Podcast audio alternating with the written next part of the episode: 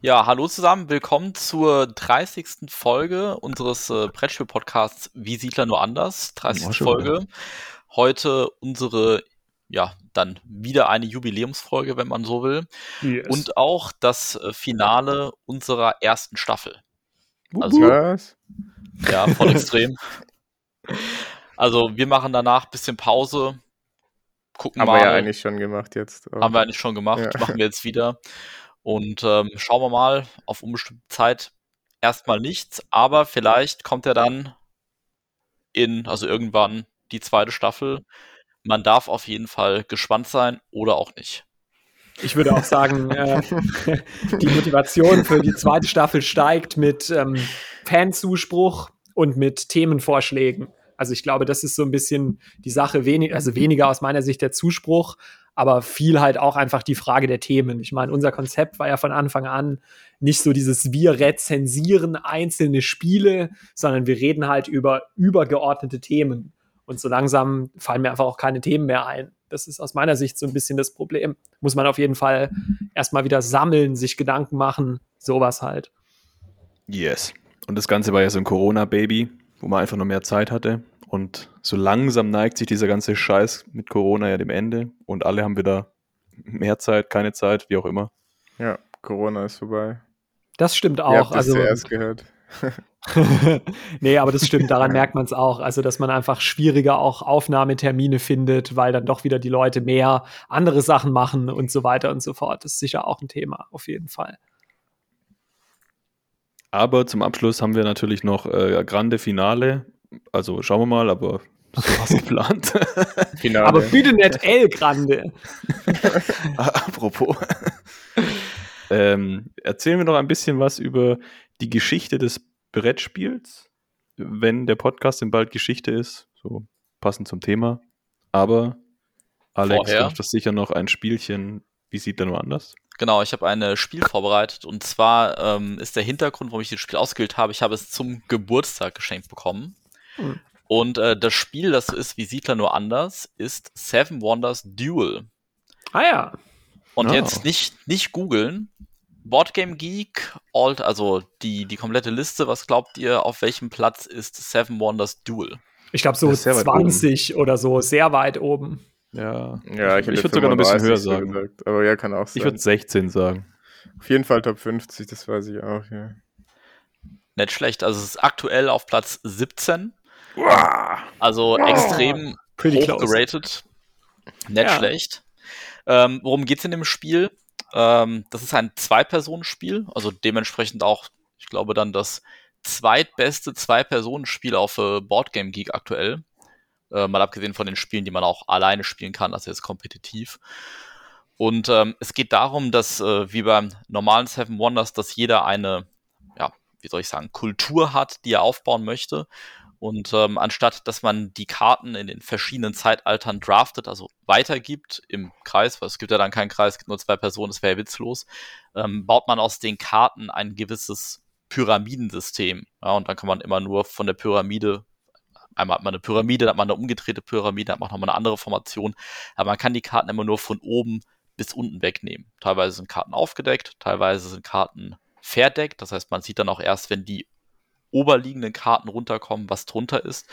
Und ähm, muss so halt verschiedene Gebäude bauen, die entweder Ressourcen bringen, die Siegpunkte bringen, die ähm, andere ähm, technologische oder militärische Fortschritte bringen. Und ähm, das Spiel kann man auf drei verschiedene Arten gewinnen. Die erste Art ist äh, der militärische Sieg. Also wenn man bedeutend mehr Militärpunkte hat als, als sein Kontrahent, dann gewinnt man. Das wird auf so einer Leiste abgetragen. Die kann bei einem entweder, also das ist äh, eine Linie und entweder läuft man mit der in die gegnerische Hauptstadt oder der Gegner läuft in die eigene Hauptstadt. Und wenn das zum Spielende nicht gelingt, ähm, dann kann man noch gewinnen, indem man, ich sag mal, die meiste Technologie hat. Also es gibt wie im normalen Seven Wonders auch so Technologiesymbole, von denen man dann sieben verschiedene sammeln muss. Und ähm, wenn das bis zum Spielende keiner von beiden schafft, also wenn es geschafft wird, endet das Spiel sofort und wenn man es nicht schafft, dann endet das Spiel eben nach diesen drei Runden, dann gewinnt äh, die Person mit den meisten Siegpunkten. Hm. Ja, ist tatsächlich doch sehr wie Siedler. Also ich meine, es gibt äh, Ressourcen, ja, Holz, Stein, Lehm. Es gibt äh, Siegpunkte, Aber keine Würfel. aber lass mich überlegen. Nee. Nee. Hm. Also mir ist auch keine noch diese- Erweiterung bekannt, wo es Würfel gibt. Das Militärding, das so ein bisschen ist wie der Räuber, aber nur ganz ein bisschen. Ist es auch so wie bei Seven Wonders, dass die Ressourcen quasi so jede Runde produziert werden oder werden die aufgeschrieben, so wie bei Siedler? Ähm, die werden jede Runde produziert Ja. und ähm, die Idee ist, wenn dein Kontrahent die Ressource nicht hat, kann er sie sich immer von der Bank kaufen. Hm. Aber wenn du mehr von einer Ressource hast, dann wird es für ihn teurer, die von der Bank zu kaufen.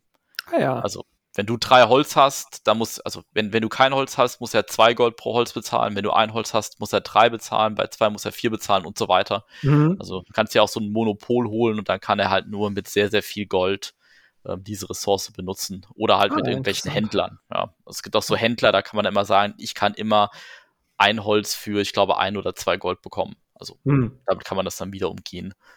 Mhm. Ja. Klingt cool. Ich also ich habe es noch nie gespielt, aber es muss ja was dran sein. Also wenn es so hoch bewertet ist, das kommt ja nicht aus also Zufall. Ja, es hat diesen Draft-Mechanismus halt voll clever umgesetzt mit dieser Kartenpyramide und du kannst halt immer nur eine Karte nehmen, wenn keine Karte drauf liegt und dann musst du halt immer gucken, ähm, nehme ich jetzt die Karte, die ist zwar eigentlich geil für mich, aber dann decke ich ja meinem anderen wieder, äh, meinem Gegner zwei Karten auf und dann kann der die ge noch geileren Karten nehmen, dann nehme ich die Karte lieber nicht und so muss man halt immer gucken, dass man selber an die geilen Karten kommt.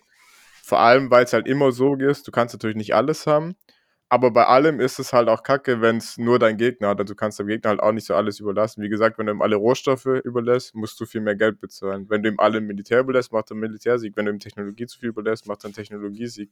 So musst du halt immer gucken, dass du alles so ein bisschen Mhm. ähm, gebalanced hältst und das ist eigentlich echt cool umgesetzt, ja.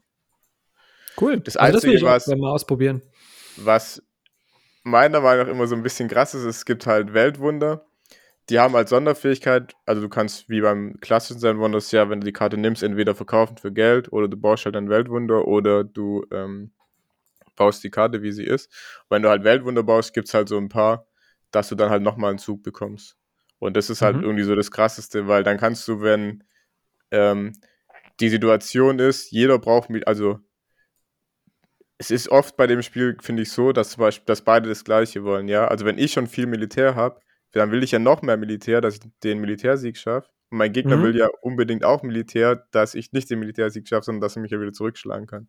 Ja. Und dann sind diese Weltwunder, wo du halt zweimal dran bist, richtig krass, weil dann nimmst du halt eine Karte, schiebst sie unter den Weltwunder und dann kannst du dir damit das Militär direkt noch bauen, was halt drunter lag. Sonst Ja. müsstest du ja das Militär freimachen für den Gegenspieler so. Ja, so ein Doppelzug Genau. quasi. Ja, ja, genau. Aber ansonsten richtig cool. Ich mache immer den Technologiesieg. Das ist einfach das Beste, weil meine, meine Freundin hasst es. Die hasst Echt? nämlich die grünen Karten. geschafft. Dann will sie, ja, die will immer die grünen Karten nicht so bauen, weil sie die nicht so mag. Und dann mache ich immer Technologiesieg und dann, dann hasst sie das. Ja. Die macht immer Militär. Ja, gut, dann ist es ja die Frage, schafft sie den Militärsieg, bevor du den äh, die, äh, Technologiesieg schaffst? Ja. Ja. klingt gut. Also hab Ja, ich auch ist mal cool Bock drauf. gemacht. Es hat auch dieses, ähm, wenn du das in Phase 1 baust, darfst du natürlich darfst du das entsprechende Gebäude in Phase 2 dann kostenlos bauen und so, was man auch aus normalen Mhm, kennt. diese Ketten sozusagen. Ja, genau. Ist es auch von dem Antoine Bozard oder? Ja, ja. Ich glaube, das Ja. ist auch wie Bruno schießt mich tot. Irgendwas. Ja. ja, ich bin auch Fan von dem Ding. So eins der besten Zweierspiele. Das ist schon echt nice, Neben ja. Patchwork und so. Tagi. Dagi, genau. Ich muss sagen, Domi seift mich immer ein. Also wir haben schon äh, super oft gespielt und so zwei von drei oder drei von vier Mal äh, gewinnt sie. Also irgendwie habe ich es noch nicht so richtig raus. Ähm, was ich an dem Spiel aber auch richtig gut finde, ist, ist dass diese ähm, für das, was es ist, ist die Zeit auch super gut. Also du kriegst so eine Partie in, weiß ich nicht, ich sag mal 20 bis 40 Minuten runtergespielt, wenn du es kannst. Ja, geht super schnell. Und ähm, hat aber trotzdem dann für diese 20 bis 40 Minuten, oder vielleicht noch mal eine Stunde, wie auch immer, äh, halt auch interessante Entscheidungen, welche Karte nehme ich, hm, und wenn ich jetzt die Karte nehme, dann nimmt im nächsten Zug die Karte und so weiter. Ähm, ist dann aber sozusagen nicht so, dass diese Mechanik da ist und dann spielst du aber drei Stunden. Ja, weil Mhm. dann würde es irgendwie ein bisschen eintönig werden. Also es, ist, es hat ein gutes Zeit zum äh, Inhaltsverhältnis, finde ich. Ja. Mhm. Ich finde auch diese Mechanismen mit den Weltwundern eigentlich ganz cool gemacht. Also jeder hat am Anfang vier Weltwunder, aber es heißt ja Seven Wonders und deswegen können natürlich nur sieben Weltwunder gebaut werden. Das heißt, das letzte ist halt nicht gebaut. Das heißt, du musst auch immer gucken, weil die natürlich recht stark sind, dass ich nicht zu lange warte, mit meinen Weltwundern zu bauen. Schon baut der Gegner vier und dann kann ich nur drei bauen und so. Also es ist schon immer. Bei allem muss man eben, ist man im Rennen mit dem Gegenspieler quasi. Ja. Muss halt abwägen, was ist mir wichtiger und was nicht. Also für ein, also dafür, dass es ein Zweispieler-Spiel ist, ist dieses Drafting-Gefühl echt gut rübergebracht. Cool. Ja. Definitiv. Gute, gute Auswahl. Ja. Geil. Und es hat auch, auch noch äh, so ein geschichtliches äh, Thema sozusagen. Genau. Passt, dann, passt dann auch ganz, ganz gut zu dem hier, was wir noch heute machen wollen. Oh yes. Ich würde mal Folgendes vorschlagen, habe ich mir im Vorfeld überlegt zur Strukturierung des Ganzen. Ich würde vorschlagen, wir widmen uns verschiedenen Epochen, also nacheinander, damit es nicht drunter und drüber geht. Und mein Vorschlag wäre sowas wie Antike, Mittelalter, Neuzeit und dann so moderne, wobei ich meine so Nachkriegszeit, roundabout bis irgendwie Vorsiedler. Also so, ja, Siedler, 20, 20. Jahrhundert, Nachkriegszeit, whatever, bis Siedler und davor und Mittelalter und Antike, dass man so ein bisschen eine Struktur drin hat. Krass Struktur. Mit der letzten Alter Folge Schwede. kriegt die, Ja. kriegt die Episode noch Struktur. Geil, ey. Ja. Jetzt, sind, jetzt haben wir dieses Professionalitätslevel erreicht und dann hören wir auf. Genau, das ist immer, wenn es am besten ist, sollte man aufhören. Kennt ihr das königliche Spiel von Ur? Yes, ich habe mich gerade damit noch beschäftigt. Ich kenn, also ich meine, man kann ja so gesehen sagen, keiner kennt es, weil keiner weiß, wie es funktioniert. Aber man doch, hat halt doch, doch, doch. Ich habe, also ich habe, äh, ich weiß nicht, was du jetzt schon rausgefunden hast. Ich habe ein, äh, ein YouTube äh, Video gefunden vom British Museum. Ja, das habe ich auch mal angeschaut. Ja. Ja. Es gibt, Und es gibt so eine Stein, gefunden? ja, es gibt so eine Steintafel, die man gefunden Yes. hat, auf der Regeln draufstehen. Aber die ältesten Spielbretter sind ungefähr 2000 Jahre älter als Ja. diese Regeln. Deswegen Yes. sagen halt viele Archäologen so, ja, wer weiß, ob das irgendwie die Regeln sind oder ob halt auch einer 2000 Jahre später die Bretter gefunden hat und sich halt Regeln ausgedacht hat. Also es Ja, gibt er, Regeln dazu, ja, aber man weiß nicht, ob das sozusagen die Regeln sind, wie das ursprünglich gespielt wurde, als man halt die ältesten Bretter äh, hatte. Der Dude in dem Video hat gemeint, dass es irgendwie eine, eine Advanced-Regel sei, die da draufsteht und dass die eigentliche Regel dann halt da irgendwie so grob abgeleitet wurde, also die, die halt jeder kennt und nur diese Advanced-Regel auf diesem Stein ist dann halt dies ein bisschen komplizierter macht. Ah ja, verstehe.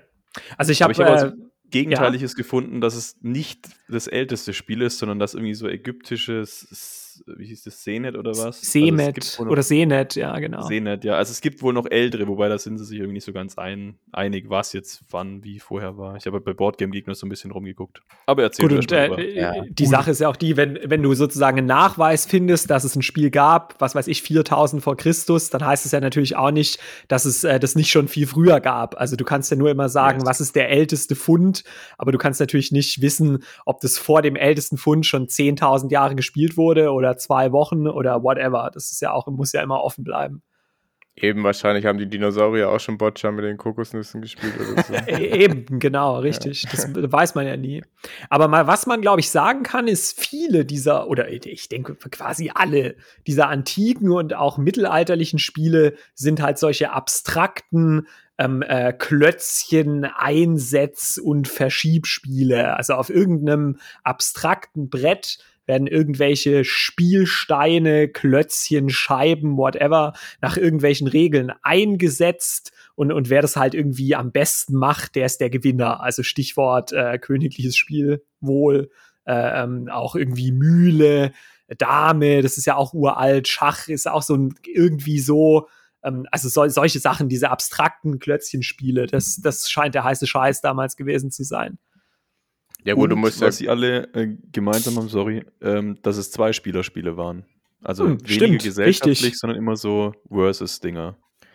du musst halt auch gucken, was man damals herstellen konnte. Ich glaube, so im Vergleich mit den anderen, was du gesagt hast, ist Schach ja schon richtig thematisch, weil dann hast du ja schon die verschiedenen Figuren mit den die verschiedenen Charakteristiken haben, die halt verschiedene, ja gut, so und Ja, so. auf jeden Fall. Ich der mein, Springer Schach- kann drüber hüpfen. Genau. Ja. So. Schach ist eine Art Simulation von militärischer. Auseinandersetzung, ja. Ja, genau. Aber wahrscheinlich, also es ist jetzt natürlich nur Spekulation, aber wahrscheinlich kommt es viel daher, also die Brettspielerei, also so eine Art, ja, ähm, Übertragung der militärischen Auseinandersetzung ins Abstraktere. Also ich meine, wie man halt auch sagt, Stellungsspiel, ja, so wie, wie eine Schlacht irgendwas mit Stellungen zu tun hat. So haben es auch äh, diese abstrakten Einsatzspiele, so dieses, da baue ich eine Front auf, da habe ich Übergewicht auf der rechten Seite so wie deine Mutter oh, und sowas halt. Ja. ja. genau, also solche, solche Geschichten, wo man irgendwie so den Eindruck hat, das ist, wenn man so will, eine ganz frühe und extrem abstrakte Form des Wargames. Also, dass man halt, wie gesagt, so eine Art Konflikt mit äh, Stellungsspiel und Taktik und Strategie simuliert und in der Tat immer mit diesem Versus-Gedanken, einer gegen einen und nicht dieses äh, vier Personen, sechs Personen oder whatever.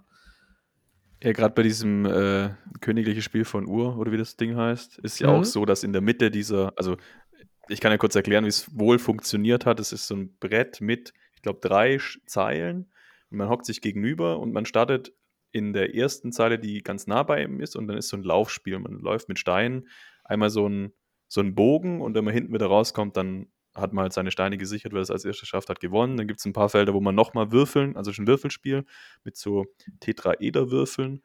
Und ähm, es gibt Felder, auf denen man nochmal würfeln kann und man safe vom Gegner ist, wo man nicht geschlagen werden kann. Und in der Mitte gibt es halt einen Track, auf dem man gleichzeitig läuft, also beide Spieler gleichzeitig. Und da erklärt der Dude auch schon, das äh, ist der Weg in, in War, also, also ja, der Kriegsweg irgendwie. Also auch da symbolisiert sich das ja wieder mit diesem Kriegsspiel, Wargame irgendwie. Mhm. Ja. Aber man muss sich das auch mal überlegen. Also, dieses Spiel steht jetzt hier, ist ungefähr 2600 vor Christus. Ja. Die äh, erste gefundene überlieferte Schrift ist von 3300 vor Christus. Mhm. Also in dieser Zivilisationsentwicklung waren Brettspiele extrem früh dabei. Also nur weil das ja überliefert ist, heißt ja nicht, dass es vorher nicht auch Spiele und so weiter gab. Klar. Ähm, das ist doch was sehr Faszinierendes. Also dieses Bedürfnis nach Unterhaltung. Ähm, ich, ich würde ich würd sogar so weit, ich würde so weit spekulieren, dass ich äh, vermuten würde, einfach wie gesagt, jetzt nur reine Spekulation, äh, dass auch irgendwelche Neandertaler irgendwelche Brettspiele im weiteren Sinne gespielt haben. Also dass es wahrscheinlich älter ist als äh, Schrift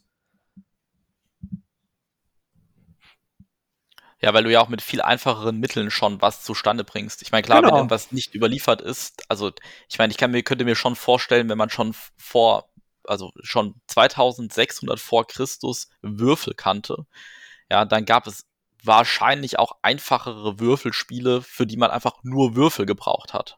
Ja, also das kann ich mir Brett. auch sehr gut vorstellen, in der Tat. Ich meine, sowas wie ein Tic-Tac-Toe, das machen ja Schüler heute noch, das kannst du auf den Schulhof kritzeln mit Kreide, ja. Warum soll nicht sowas, äh, irgend sowas ähnliches jemand mal in den Dreck äh, geritzt haben mit irgendeinem Stock oder so? Also kann ich mir zumindest sehr gut vorstellen.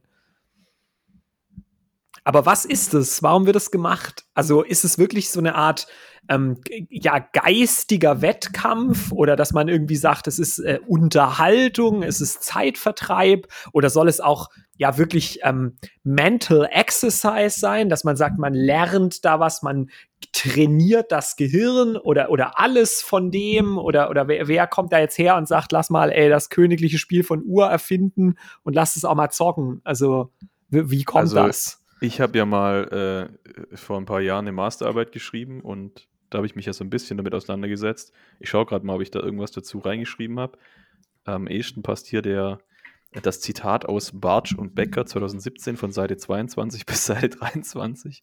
Spielen gehört zu Menschen wie Arbeiten, Schlafen, Essen, Trinken und Beten. Spielen ist eine Grundeigenschaft des höheren Lebewesens. Äh, ein Spiel hat Elemente, die das Leben auch hat. Zufall, Wettbewerb, Regeln und den freien Willen, aktiv zu sein. Im Spiel kann ich entscheiden, was geschieht, genau wie im Leben und bin aktiv. Außerdem mache ich etwas mit einem äh, oder mit anderen Menschen zusammen. Gut, ich meine, du merkst es ja auch, wenn du dir Löwenbabys anschaust, die spielen auch miteinander. Also die lernen halt spielerisch irgendwie kämpfen, jagen, bla, indem sie halt rumbalgen. Also das ist auch eine Art von Spiel, wenn man so will der Punkt ist auch, also was schätzt ihr, also ich Quelle ist jetzt ein YouTube-Video von äh, Mr. Wissen to Go, aber äh, vor der äh, Sesshaftwerdung, ähm, wie viel Zeit am Tag hat man äh, gebraucht, um seine Grundbedürfnisse äh, zu befriedigen. Also, was Also Essen, Schlafen, äh, ja.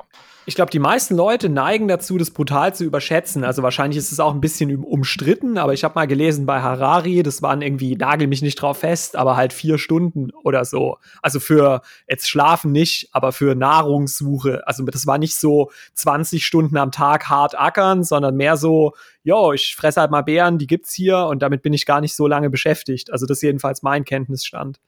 Ich habe, äh, also ohne Schlafen jetzt äh, sechs Stunden. Äh, die Zahl habe ich im Kopf. Ja. Ja, also scheint mir, re also in dem Bereich hat der Harari auch was geschrieben. Vielleicht waren es bei dem halt fünf oder whatever, aber jetzt nicht so 18 Stunden am Tag oder so. Ja, wenn du sagst, du pennst noch acht Stunden, ja, wenn du jetzt nochmal fünf Stunden draufrechnest, dann bist du halt bei 13 Stunden am Tag. Dann hast du immer noch die fast die Hälfte des Tages Zeit für anderen Kram. Also ob es dann Ja. die Höhlenmalerei ist oder ja, Oder die Fickerei Unterhaltung, ja, also auf was du halt Bock hast. Und ähm, deswegen kann ich mir auch schon vorstellen, dass einfach diese, diese hohe, das hohe Maß an Freizeit auch dazu führt, irgendwie kreativ zu werden im weiteren Mhm. Sinne Auf Und, jeden ähm, Fall. du willst ja auch was machen dann mit anderen Leuten, ja, mit deinen Steinzeit-Homies, ja, dann spielst du halt mal, wer kann den Stein weiterwerfen, also ja, oder wer kann den Stock weiterwerfen oder was auch immer.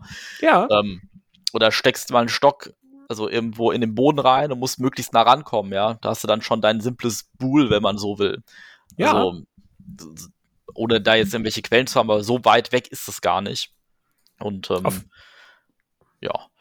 Auf jeden Fall. Und ich meine, man kann ja das, ähm, genau, man kann das ja dann auch vielleicht begreifen, zumindest äh, theoretisch oder, oder plausiblerweise, als so eine Art Übergang vom äh, noch sehr unreglementierten, ähm, auch sportgeprägten, körperlichen Betätigen, Schrägstrich herumbalgen, Schrägstrich den Stein werfen, hin zu sowas ähm, eben abstrakteren, formalisierteren, auch geistigeren, wo man halt sagt, wir haben hier eine Spielfläche und auch gewisse Regeln und, dann- und dann wird es halt, geht es halt ein bisschen oder stark raus aus diesem körperlichen mehr rein ins Geistige, so lassen, so nach dem Motto, lass mal unser Gehirn benutzen und, und damit halt irgendwie was machen. Kann ich mir gut vorstellen, ja. Viele dieser Spiele, über die wir heute noch reden und die wir heute auch noch spielen, die sind ja auch aus dieser Zeit. Also die sind Klassiker schon seit der Antike und sind es heute noch. Also Stichwort Schach. Gut, Schach ist ein bisschen später, deutlich später als königliches Spiel von Ur. Ich glaube, die Ur, also die Urform ist, glaube ich, sowas wie viertes Jahrhundert nach Christus oder so. Äh, also deutlich jünger, aber auch noch Antike, würde ich sagen. Ähm, oder das Ganze- Mühle oder wie auch Dinger immer. werden, glaube ich, auch viel mit Backgammon verglichen, so als Vorform des Backgammon. Also am ehesten Genau. wahrscheinlich noch das. Richtig, sowas auch. Ähm, Also das hat sich ja auch über Jahrtausende gehalten. In gewisser Weise ist es natürlich auch erstaunlich, wenn man das Ganze losgelöst von so Mechanismen wie Tradition und sowas begreift, würde ich auch sagen, hey, wenn du heute mit deinem Zehnjährigen was spielen willst, gibt's echt bessere Spiele als Mühle. Aber es ist halt irgendwie schon immer da oder schon Jahrtausende dabei. Also geht es auch Jahrtausende weiter, wie die Menschen halt so sind. Wenn man mal was angefangen hat, dann gibt's immer Leute, die sagen, das habe ich damals doch auch gemacht und dann perpetuiert sich das halt so. Ja. Aber jetzt kommt was, Oh. was ich vorhin schon dachte. Was Konkretes. Und zwar, ähm, jetzt muss ich mal, jetzt muss ich mal ein bisschen abkotzen und jetzt muss ich auch mal ein bisschen kontrovers werden. Äh, mir geht's um, mir geht's um Pachisi. Äh, die Deutschen kennen das als, ich sag mal, Mensch, ärgere dich nicht. Das ist nicht eins zu eins das Gleiche. Da gibt's 100 Varianten. Es gibt ein paar intelligentere, es gibt ein paar dümmere. Äh, Mensch, ärgere dich nicht ist eine sehr dumme Variante. Ähm, aber jeder, also ich würde behaupten, jeder kennt Mensch, ärgere dich nicht. Das ist natürlich kein Spiel im Wesentlichen. Das ist eine Aktivität. Also man wirft einen Würfel und dann passiert halt was. Aber, jetzt kommt's, Mensch, ärgere dich nicht, das ist eigentlich wie Siedler nur anders. man wählt sich am Anfang eine Farbe aus. Das kann man machen, das ist eine Entscheidung, die man trifft. Dann würfeln alle Würfel, reihum. Wer besser würfelt, gewinnt am Ende. Zwischendurch kannst du miteinander verhandeln, kannst du sagen, wenn du mich jetzt nicht schlägst, dann schlage ich dich nachher auch nicht. Oder schlag doch den roten, der ist schon besser als der grüne. Und wie gesagt, dann wird halt rumgewürfelt und am Ende ist irgendwie einer hat halt gewonnen, der besser gewürfelt hat. Also was, worauf ich hinaus will, ist, es gibt da ähm, mehr Parallelen als bei manch anderen Spielen, die wir besprochen haben. Natürlich, wenn man ehrlich ist, natürlich ist Siedler intelligenter als Mensch, ärgere dich nicht. Aber man merkt vielleicht so ein paar Kontinuitäten, wie dann doch so gewisse Prinzipien immer irgendwie wieder aufgegriffen werden. Da merkt halt einer so, okay, Würfeln ist irgendwie geil, Würfeln ist haptisch interessant, Würfeln bringt eine Varianz rein und so weiter und so fort. Aber es kann auch nicht sein, dass wir einfach nur 30 Mal würfeln und wer halt die höchsten äh, Augen gewürfelt hat, der gewinnt. Das ist einfach zu dumm. Also muss man auch noch irgendwas einbauen wie Wahrscheinlichkeiten, also dass man die auf einem Spielbrett abbildet oder dass man halt die Leute miteinander handeln lässt oder was auch immer. Aber das ist, also was ist das für eine dumme Scheiße, dass einfach Leute da sitzen und Mensch, ärgere dich nicht spielen. Also, dass einfach Oma kommt und sagt zu einem Sechsjährigen, ey, lass mal Mensch, ärgere dich nicht zocken. Ich meine, Oma weiß es nicht besser, das ist schon klar. Aber das ist so verdumm ich doch mein Kind. Also, was lernt es denn da? Vielleicht, okay, Augen also auf einem Würfel und es lernt vielleicht sowas wie verlieren, also so eine gewisse Frustrationstoleranz. Aber wenn ich will, dass also jemand kein Gehirn ausbildet, dann beschäftige ich ihn mit Mensch, ärgere dich nicht. Also wie, wie kann das sein? Das ist so befremdlich, dass dieser Rotz einfach in jedem Haushalt rumsteht, dass einfach jeder das kennt und jeder als Kind mit diesem Scheißdreck gequält wird. Also da fliegt mir fast der Helm weg. Und dann, und dann ist es das, was die Leute dann denken. Dann sagt man den Leuten, hey, ich gehe auf ein Spielewochenende und dann sagen die so, hä, spiele da, Mensch, ärgere dich nicht. Ja, genau. Und dann denke ich mir so, what the fuck? Also denkst du echt, dass ich so blöd bin und einfach sechs Tage am Stück, Mensch, ärgere dich nicht spiele? Also, dann, also stellt euch das mal vor, wie gehirnverbrannt das wäre. Also, hä? Also Mensch, aber wir müssen aufpassen, dass wir nicht das Mittelalter überspringen, ne?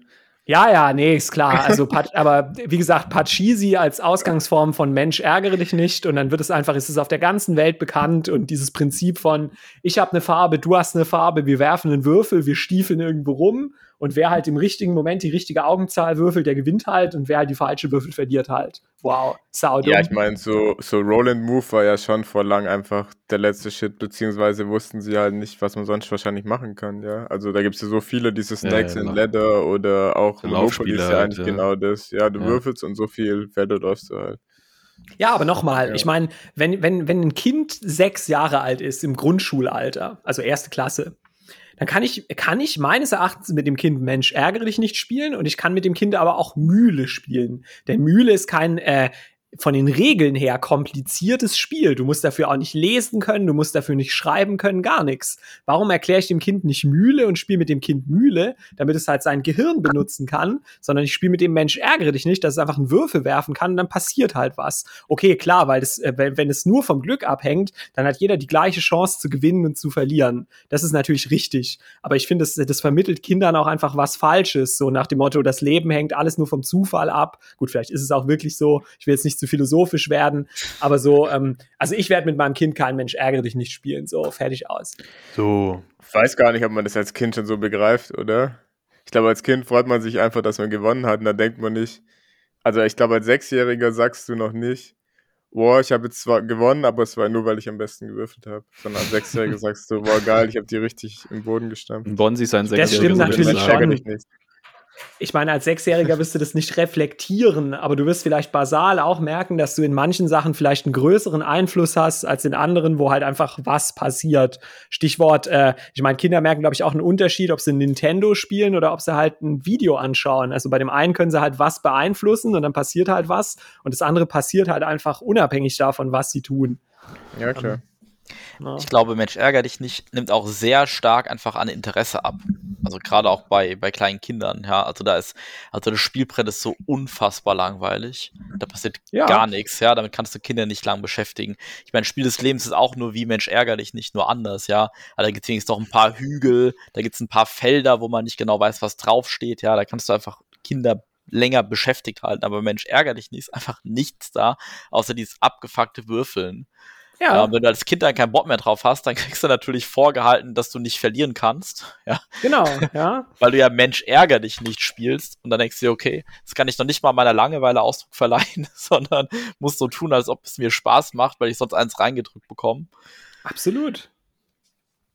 Ja, aber es ist alles Wobei, Marketing. Wenn wir, jetzt, wenn wir jetzt eh dabei sind, kann man ja mal noch kurz ein bisschen was zur Geschichte von Mensch ärger nicht, nicht sagen. Ich habe das hier gerade offen.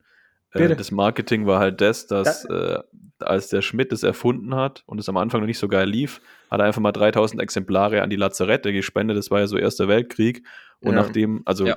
klar, da war das natürlich so, äh, du hast irgendwie den Krieg in, im Kopf gehabt und da war das natürlich super geil, dass man sich so ein bisschen ablenken konnte, egal wie dumm das damals war. Aber ja, also da hat es Ja, Zweck halt- ja erfüllt.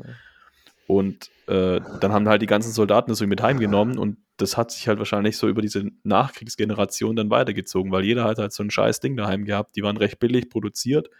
Und steht hier 35 Pfennig im Spiegelartikel. 1920. Ja. Ja, genau. Und, äh, und damit ging das halt los. Und dann hat man es halt an die Generation weitergegeben. Und wenn man das dann nicht hinterfragt hat, dass es ja vielleicht andere Spiele gäbe, dann hat sich das wohl so in die Köpfe gefressen. Die beiden großen äh, Dinge, die sich nach dem Ersten Weltkrieg verbreitet haben, oder die drei großen, ja, die spanische Grippe, Syphilis und Mensch ärgert dich. Aber ich meine, ich weiß, ich kenne das ja noch aus meiner Kindheit, um das jetzt mal ein bisschen anekdotisch zu machen. Da gab es auch Spiele bei meiner Oma und da gab es halt drei, vier Klassiker, so Mühle, Dame, bla. Und es gab auch diese, in Anführungszeichen, modernen Klassiker, also sowas wie, äh, was waren das? Mensch, ärgere dich nicht und äh, Malefiz, äh, nee, nicht Malefiz, das auch, aber Doch, Fang den war- Hut. Fang den Hut. Ja, ja, und, und so ein Geschissel. Und ich meine, ich habe auch beides äh, oder beide Sachen irgendwie gespielt, einfach weil halt die Auswahl auch aus sieben oder acht Spielen bestand. Also da hat man halt alle mal durchgenudelt, damit keins zu langweilig wird.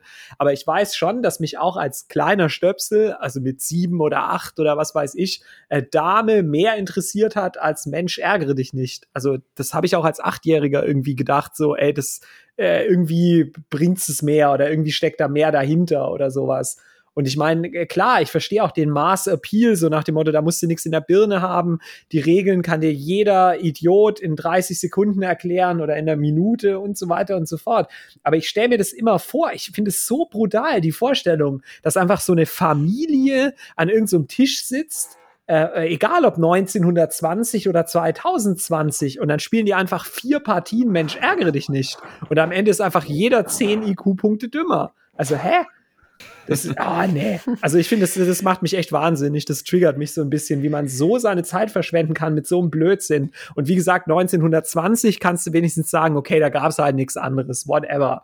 Aber dass es einfach 100 Jahre später immer noch nicht den Leuten irgendwie ins Hirn geht, so, ey, da gibt's auch was Besseres, da gibt's auch was Intelligenteres. Und wie gesagt, wenn es nur Mühle ist, was 2000 Jahre älter ist, aber oder 3000 oder 4000, aber trotzdem intelligenter, ja? Also, hä? Grauenhaft. Mühle geht halt nur zu zweit. Das ist wahr. Vielleicht ist das der entscheidende Unterschied. Da muss ich jetzt anekdotisch was einwerfen, was mir gerade eingefallen ist. Und zwar, also ich habe in meiner Kindheit kaum Mensch ärger dich nicht gespielt. Wir hatten ein anderes Spiel, das war viel geiler und das hieß bei uns einfach das Eismann-Spiel. Ich weiß nicht, ob Mhm. euch das was sagt. Ne? Äh, warum hieß es das Nö. Eismann-Spiel? Also es gibt ja so, ähm, so Eisdullis wie äh, hier Bofrost und so, also die, ähm, äh, die mit Eiswagen durch die Gegend fahren und halt Haushalte mit Tiefkühlware beliefern. yes. Und äh, da gab es halt auch früher den sogenannten Eismann. Das war halt auch eine Firma. Ich weiß gar nicht, ob es die überhaupt, also ob die überhaupt noch Ja, ja, existiert, ja. ja, ja, ich ähm, weiß, ich kenne die auch, ja. Und die haben Spiele verschenkt. Und das hieß dann dementsprechend bei uns das Eismann-Spiel. Das war saubillig, ja. Also du hattest im Wesentlichen äh, einen DIN A3-Zettel, der bedruckt war. Ja, da Mhm. war eine Weltkarte drauf und du musstest Eis aus verschiedenen Regionen dieser Welt zusammentragen. Also die Idee war, du musst an 13 Orte auf der Welt gehen, dort Eis holen und dann musst du wieder ins Häuschen gehen. Also auch so wie Mensch ärger dich nicht im weiteren Sinne. Ja, du konntest Mhm. äh, dann verschiedene Routen laufen und du konntest um diese Weltkarte außen rumlaufen im Viereck. Und äh, das war aber viel geiler, weil A gab es Aktionsfelder, wo irgendwas passiert ist. Und B musstest du dir überlegen, also du konntest sozusagen vom Rand immer bestimmte Routen ablaufen, keine Ahnung, Südamerika, Nordamerika, Europa mit Asien. Ähm, und konntest, musst halt würfeln und konntest immer vor und zurücklaufen. Du musst dir überlegen, wie kriege ich am geschicktesten diese ganzen Routen alle in einen, äh, also am schnellsten unter einen Hut, ähm, um dann am Ende alle Eissorten oder Eiskarten waren das, glaube ich, äh, der verschiedenen Länder zu holen. Und ähm, auch wenn es so saubillig ist und irgendwie ein Werbescheiß und so, aber es ist einfach viel geiler als Mensch ärger dich nicht, weil du dir überlegen musst, wo laufe ich lang. Du kannst viel mehr Entscheidungen treffen. Das ist auch ein, von der Komplexität ist genau das gleiche. Also auch ein Roll and Ride Game ähm, mit zwei Minuten Regeln. Ich habe es ja jetzt gerade schon mehr oder weniger erklärt. Und ähm, du hast aber was viel ansprechenderes optisch, auch wenn es nur ein Zettel war, ja, so ein DIN A3-Zettel, also der war auch noch nicht mal auf so Spielpapier, das war einfach ein gedrucktes Blatt, ja. Ähm, ja, aber es macht einfach viel mehr als Mensch, ärger dich nicht. Ja klar, ich meine, es klingt ja auch so, als wäre es, äh, also als würde man eben Entscheidungen treffen oder als könnte man Sachen auch besser oder schlechter machen. Während Mensch ärgere dich nicht, ist ja wirklich, das äh, spielt sich ja selber. Du, du, du bedienst die Spielelemente, aber du bedienst nicht, benutzt nicht dein Gehirn. Ja. Was auch eine ganz nice Variante war, was wir früher gezockt haben, ich habe es gerade auch nochmal gegoogelt, ist aber nicht ganz so alt, also das ist von 85. Ähm, das ist das Waldschattenspiel. Kennt ihr das? Das ist ziemlich nee. cool. Nee. Ähm, ist im Prinzip auch Roll and Move. Ähm, also es sind auch, ja, es gibt verschiedene Felder und auf dem, ähm, auf dem Brett stehen halt so Bäume rum. Also du bist halt im Wald. Und jeder spielt halt auch so ein, so ein Pöppel, mit dem du halt rumläufst. Oder ich weiß nicht, hat man mehrere. Und aber einer, also ist so ein bisschen einer gegen alle. Einer spielt halt so ein Teelicht und du spielst halt im Dunkeln. Und du darfst quasi, du bist quasi gefangen, wenn, wenn du nicht mehr im Schatten stehst. Also du würfelst auch und darfst halt so viele Felder irgendwo rumlaufen. Und der andere würfelt halt und läuft dann mit seinem Teelicht. Und immer wenn halt du nicht im Schatten bist, also wenn Licht auf dich fällt, dann bist du halt gefangen und musst wieder anfangen. Und dann musst du halt auch möglichst schnell irgendwie ins Ziel kommen. Das ist eigentlich echt cool. Hm. Interessanter Einsatz von äh, anderem Spielmaterial. Ja, kenne ich auch irgendwie sonst gar nicht so, gell? Also, ja. Aber das hat damals echt auch Bock gemacht, ja. Gut, ich meine, als Kind wird man typischerweise halt auch einfach das nehmen, was man kriegt. Das ist ganz klar. Da müssen einfach ja, Eltern als Erziehungsberechtigte die Verantwortung übernehmen und alle Menschen ärger dich nicht verbrennen und dann geht die Menschheit also einen Entwicklungsschritt weiter. Das ist auf jeden Fall aber schon ein bisschen intelligenter, weil du das so abschätzen musst. Ähm, wo halt die Schatten hinfallen. Also du musst gucken, wo kann der hinlaufen, wo wirft dann der Baum noch Schatten, das heißt, wo kann ich hinlaufen, dass ich dann Klar. auf jeden Fall noch im Schatten stehe und so. Klar, es ist nicht super strategisch und so, aber ist schon eigentlich ganz cool. Genau, also zumindest intelligenter als Mensch, ärgere dich nicht. Ja. Okay, zurück äh, zur Struktur. Was ist mit dem Mittelalter? Ich meine, wie, wie vieles halt auch irgendwie, also um Gottes Willen, ich bin kein Experte mit dem ganzen Kram, aber ich habe halt auch ein bisschen recherchiert äh, aber irgendwie hat man den Eindruck, auch in diesem Bereich ging es nicht so richtig voran. Also wenn man so googelt, rumsucht, Spiele, Brettspiele im Mittelalter, dann findet man manche, die sind neu, aber man findet auch viele, die kennt man schon aus der Antike. Die werden halt einfach irgendwie weiter gespielt. Aber da scheint sich in dem Bereich nicht so ungeheuer viel getan zu haben, dass man irgendwie sagt, so, ja, was weiß ich, äh, da gab es dann irgendwie mehr Städte und mehr Menschen waren auf einem Haufen und dann war irgendwie das Bedürfnis ganz äh, größer, dass man irgendwie mehr gespielt hat und so. Ähm, entweder ist manches auch wieder nicht überliefert, bestimmt auch das, aber vielleicht ist es viel auch das, was Alex eingangs aufgeworfen hat mit der Zeit. Also im Mittelalter hatten die Leute viel, viel weniger Zeit, äh, Freizeit einfach, mussten viel mehr Zeit des Tages dafür aufwenden, schlicht und ergreifend nicht zu verhungern. Also vielleicht war das auch einfach dann weniger möglich, Spiele zu spielen. Und das war halt eine Sache, die höchstens den Adel äh, irgendwie beschäftigt hat. Ich meine, für einen Klerus ist es nicht anständig genug und da steckt eh der Teufel drin. Aber vielleicht so ein paar Ritter oder sowas. Vielleicht auch wieder vor dem Hintergrund strategisches Denken schulen, sich für den Krieg, äh, paar, also so rüsten oder üben halt für solche, für solche mhm. Sachen. Ja. Und der Adel selber hatte wahrscheinlich keinen Bock, sich da was anderes zu überlegen. Die haben halt das genommen, was da war und haben das gespielt und sich dran erfreut. Ja, genau. Also stimmt, es gab bestimmt auch nicht so diese kreativen Szene, die dann irgendwie gesagt hat, so, lass mal hinsetzen und sich ein neues Spiel ausdenken, ja. Naja, es gab ja schon so Gaukler und Narren. Also es gab auch so im weiteren Sinne Theater im Mittelalter, also mit so Wandertruppen. Also so unwahrscheinlich finde ich das gar nicht, dass da auch im kreativen Bereich was passiert ist. Aber ich glaube halt, äh, gerade so Theater und so, das war irgendwie eine andere Art von Kultur und da hat man sich eher berieseln lassen, als sich die Birne anzustrengen und zu spielen. Da hat man sich halt irgendwie hingehockt, hat sich Trauben reinfressen lassen von irgendjemand und hat irgendwie dem Gaukler zugeguckt, wie er da am Dancen war und war wahrscheinlich weniger aktiv. Also es war halt so dieses äh, Fernsehen der Neuzeit. Äh, ja. Und man strengt die Birne halt weniger an, könnte ich mir vorstellen. Was aber tatsächlich aus dem Mittelalter kommt, ist das Damespiel. Also Bretter hat man schon der, aus der Antike gefunden oder in, äh, kennt man aus der Antike, aber die modernen, in Anführungszeichen, Regeln sind wohl im 12. Jahrhundert entstanden. Mutmaßlich oder möglicherweise aus dem Alkerke oder Al, wie auch immer, Alkerke oder irgendwie so. Und äh, das äh, habe ich auch rausgefunden bei der Vorbereitung. Also ich dachte, Dame wäre vielleicht so wie Mühle, so irgendwie 5000 Jahre alt oder irgendwas. Aber man geht eher, also, oder man, ja, das so wie man es heute spielt, ist erst 1000 Jahre alt. Ich glaube, ein Riesenproblem im Mittelalter war auch einfach die Verbreitung von, von, von etwas Neuem.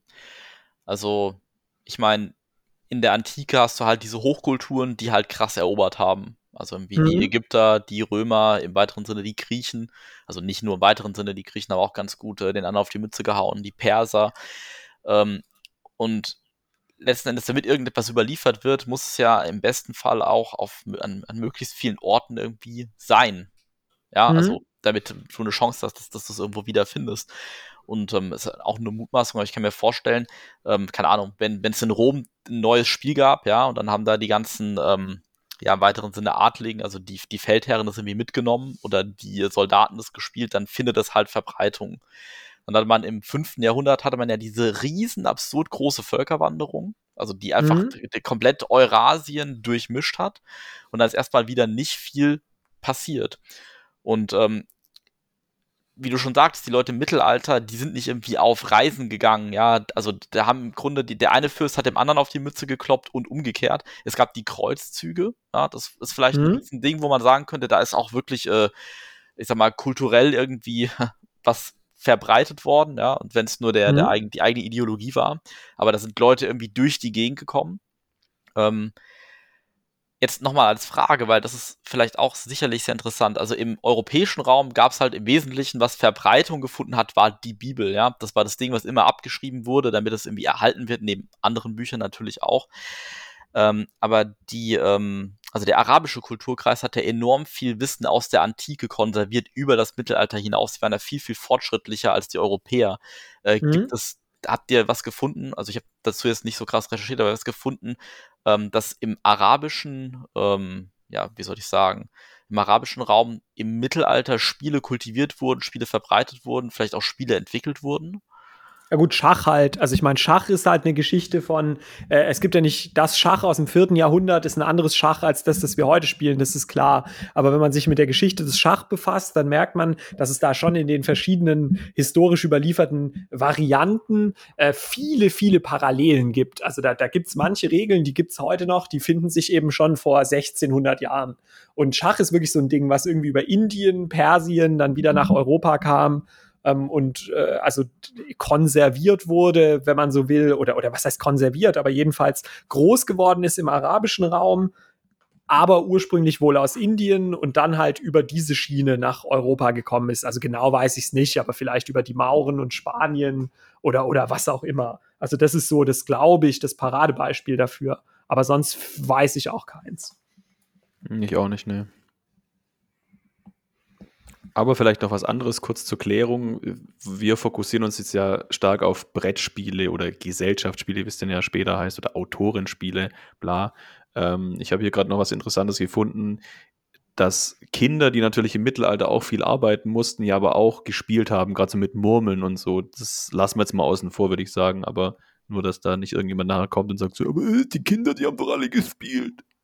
Ja, gut, okay, klar. Also sowas, was man vielleicht im weiteren Sinne fassen würde als Geschicklichkeitsspiel oder sowas, was auch ja. nicht so ein, so, ein, so ein Brett und so, äh, so ein Regelwerk hat, was man vielleicht auch auf dem Papier schreiben könnte, sondern wie Alex es vorhin halt auch schon beschrieb, für die prähistorische Zeit, so dieses, guck mal, wer den Stein am weitesten werfen kann oder schau mal, wer irgendwie wessen Kugel am, welche, wessen Murmel mhm. am weitesten den Berg runterrollt oder, oder solche Sachen halt. Also ich glaube, die, wie gesagt, dieses Spielen im weiteren Sinne ist sehr fundamental und steckt sehr tief im Menschen drin.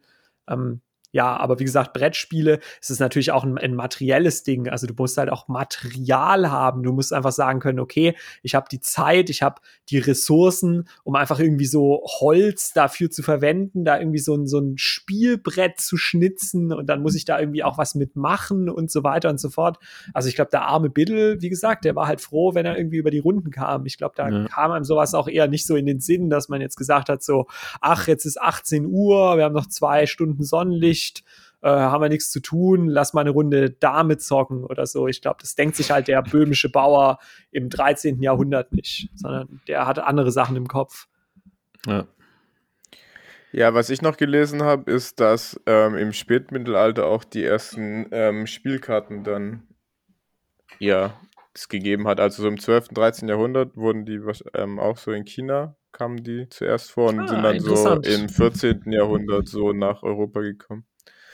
Und wie, Ähm. also weißt du da ein genaueres?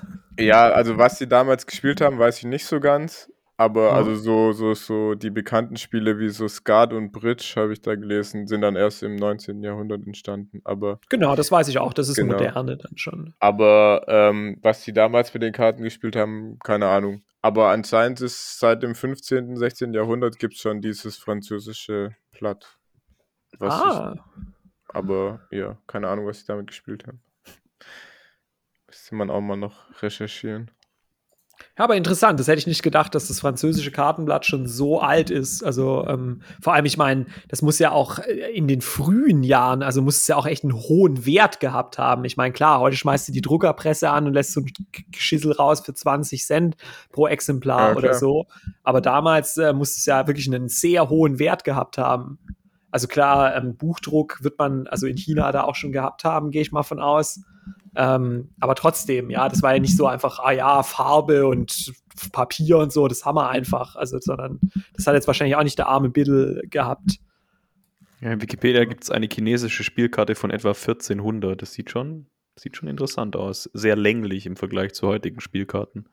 Und es ist dann aber auch wirklich ähm, ein Spiel, also jetzt nicht so Mystizismus, Tarot-Gedöns oder so, sondern wirklich ähm, ein, ein, ein, ein, Kartenspiel oder was?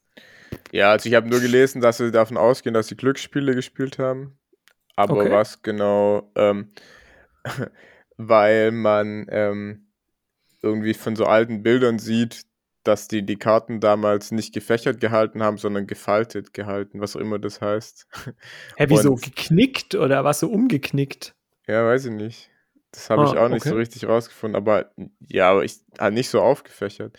Und dadurch Ja. gehen sie halt aus, dass nicht irgendwie so wie Romy halt so, da ist es ja relevant, dass die Karten nebeneinander stecken, sondern dass halt mehr so Glücksspiele gespielt werden. Keine Ahnung. Hm? So nach dem Motto, wir decken jetzt irgendwie Karten auf und wer halt die tollste hat, gewinnt oder Wahrscheinlich irgend echt sowas. sowas, ja. Vielleicht Ja. auch echt so, kann mir auch vorstellen, so, dass so Urform vom Poker, jeder kriegt halt eine Karte und dann wird halt Geld geboten oder so. Ist ja, Ja, auch kann ich mir auch gut vorstellen. einfach, ja.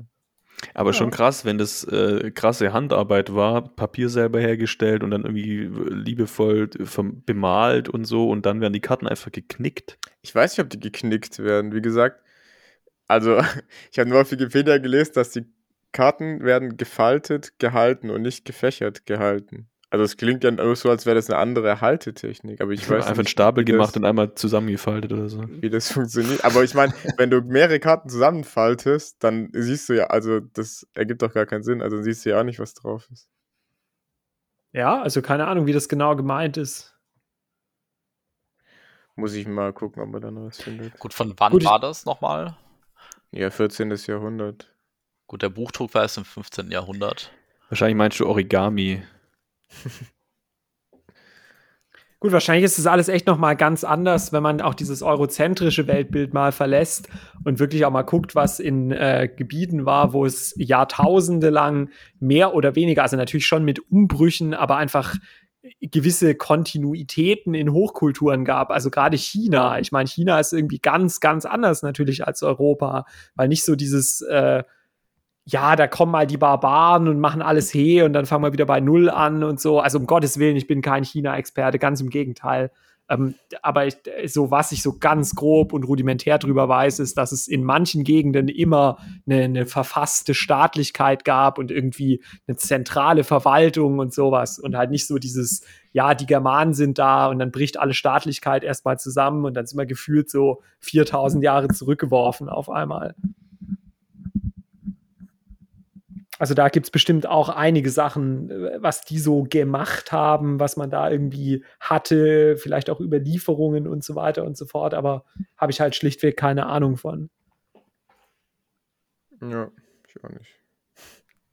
So, und dann geht es aber weiter. Also ich meine, dann kommt, dann haben wir jetzt den Buchdruck sozusagen hinter uns und dann kommt eben auch mhm. die Neuzeit, moderne, wie auch immer, ähm, wo, wo dann auch äh, eben diese beginnende Industrialisierung, auch die Produktion von ähm, Dingen deutlich günstiger macht. Also wo es dann eben auch absehbar wird, so hey, man kann auch ganz viel ähm, erst manufakturell und dann aber auch äh, industriell herstellen. Äh, und dann ist natürlich, das ist natürlich ein Game Changer, weil es plötzlich nicht mehr so ist, so, oh, äh, ein Mönch muss irgendwie fünf Jahre die Bibel abschreiben und dann gibt's eine Bibel, sondern dann ist halt so flotsch, flotsch, flotsch jeder Assi kann einfach sich eine Bibel rauslassen und äh, jeder Assi kann sich irgendwie so ein äh, französisches Kartenblatt rauslassen und was weiß ich. Also dann kommt einfach dieser Masseneffekt rein, dass es plötzlich ganz, ganz vielen Leuten verfügbar wird. Äh, allerdings glaube ich nicht dieser Freizeiteffekt, also dass Menschen mehr oder weniger viel Freizeit haben. Das haben wir sicher im 17., 18., auch vielerlei im 19. Jahrhundert noch nicht. Also dass breite Schichten der Bevölkerung einfach sagen können, ja, jetzt ist so Samstagmittag, ich weiß nicht so richtig, was ich machen soll. Lass mal drei Stunden ein Brettspiel zocken oder so. Also das, das sicher noch nicht. Aber zumindest werden die Dinge verbreiteter, einfacher zu verbreiten, günstiger herzustellen solche Dinge. Und dann kommen, glaube ich, mehr Leute mit dem Hobby in Berührung und dann kommt auch eher wieder dieser kreative Aspekt, dass dann irgendein so Dude sagt, ja, äh, ich habe jetzt mal Schach kennengelernt, aber wenn ihr, also ich würde sagen, lasst es mal anders spielen oder, oder was auch immer, dass einfach durch die Befassung neue Regeln entstehen, neue Varianten und so weiter und so fort. Ja, apropos Schach, kennt ihr den, den Schachtürken? Das yes. ist auch eine ganz nee. witzige Geschichte, ah, die ah, doch, doch, Zeit das heißt. Auch ja, geil. Da 17... kommt ja auch diese Redewendung mit äh, etwas Türken oder etwas ja. ist getürkt her. Ah, okay. Ja. ja, 1769 war das, also in der Zeit. Für die, die es nicht mhm. wissen, gab es quasi den ersten Schachcomputer. Das war so eine Maschine, die gebaut wurde. Ähm, also es war, deswegen heißt es auch Schachtürke, das, also es war halt so ein, so ein Mann in lebensgroß, der halt so türkisch, in türkische Tracht anhat. Der saß halt vor so einem Kasten mit so einem Schachbrett drauf und gegen den konntest du halt Schach spielen. Also der hat dann ähm, der hat immer angefangen und hat halt auch immer so dann halt auch mit seinen Händen, also muss eigentlich für die Zeit schon krass gewesen sein, hat er halt die Figuren dann auch genommen und gefahren und halt so gegen dich gespielt. Und der hat dann auch damals gegen ziemlich viele bekannte, gute Schachspieler auch gewonnen und so. Und alle waren halt voll begeistert und der Erfinder hat es natürlich keinem verraten, wie er das gebaut hat und so. Und irgendwann hat sich rausgestellt, dass unten in dem Kasten halt so ein Schachprofi drin gesessen ist und halt von da aus immer Schach den die Puppe quasi gesteuert hat und dann halt die ganzen Schachprofis jahrelang halt hart verarscht hat. geiler, geiler Scam ja. einfach, ja. ja. Aber der war irgendwie so, weiß nicht, ich glaube so 40 Jahre oder so. Nee, das war eigentlich viel zu lang für die Zeit, gell? Aber 69 wurde der gebaut also 1769 und dann wann ist mhm. aufgeflogen? Ja. 1781 lese ich hier. Aber hier schreibt auch noch einer 1804. Ja, ja, auf jeden Fall schon krass. Da, also der hat schon hardcore die Leute damals verarscht. Aber gut, damals, weiß ich nicht, muss es doch noch krasser gewesen sein, weil sowas wie ein Computer oder so gab es ja nicht. Und dann einfach, dass jemand so eine Maschine dir hinstellt und sagt, guck mal, das ist jetzt hier ein Schachcomputer, gegen den kannst du Schach spielen. Nee, was so mechanisches Zeug gab es wahrscheinlich schon. Also ist ja aus so eine ja. mechanische Puppe irgendwie. Und so, ich weiß ja, nicht, ja. So, so, Spielkästen und so, die man halt aufziehen konnte mit einer Spieluhr und die, die sich dann bewegt haben, das wahrscheinlich schon, aber dass der dann halt so drauf reagiert. Ja, das habe ich dann auch gelesen, dass die auch dass das auch immer so Klickgeräusche und so reingebaut haben, dass das halt wie so Uhrwerk innen drin geklungen hat und so, weißt also Ja, krass, aber dass dann auch nicht einer mal kommt, dass dann nicht einmal mal einer kommt und sagt, ja gut, es kann ja nur Betrug sein. Also da sitzt halt irgendein Ruler drin und spielt halt Schach. Also, dass, dass man dann wirklich sich ernsthaft mit dem Gedanken befasst, so ist es jetzt magisch oder ist es jetzt äh, eine, ja. eine, was weiß ich, denkende Maschine oder was geht hier eigentlich ab? Ja, aber zu der Zeit wollten die Leute vielleicht auch einfach glauben, dass es sowas gibt und haben das nicht hinterfragt. Ja. Das ist ja mit vielen Gut, Sachen so. Wie das immer so ist mit dem Betrug, ja. Also yeah. es gehört natürlich mehr oder weniger auch eine gewisse Naivität dazu. Nicht immer, aber häufig. Ja, aber da sieht man auch wieder die kulturelle Relevanz von Schach. Also damals, heute, vor tausend Jahren, whatever. Also that's really a thing. Und bei Schach ist ja das Interessante auch, dass es halt ein intelligentes Spiel ist. Also es ist natürlich auch mhm. furztrocken und es, äh, ich denke mal, wenn es heute erfunden werden würde, würde es auch sehr schnell wieder in der Versenkung verschwinden. Aber das ist, finde ich, schon beeindruckend, wie sowas irgendwie über Jahrhunderte kulturell prägend wirkt. Das ist sicherlich auch das Spiel, was am äh, organisiertesten gespielt wird, also vielleicht auch am häufigsten, am meisten, ich weiß es nicht, aber sicher das mit der größten äh, sozusagen Professionalisierung. Äh, also das ist schon beeindruckend, Schach. Ja. ja, voll krass. Man liest da auch hier, dass er 1783, 84 in Paris gegen ähm, so ein Franzose gespielt wurde, der damals weltbeste Schachspieler war. Das heißt, es gab ja damals dann im 18. Jahrhundert einfach schon sowas wie eine Weltrangliste oder so für Schach. Das ist eigentlich schon krass. Ja, ja. das ist schon beeindruckend, ja, eben.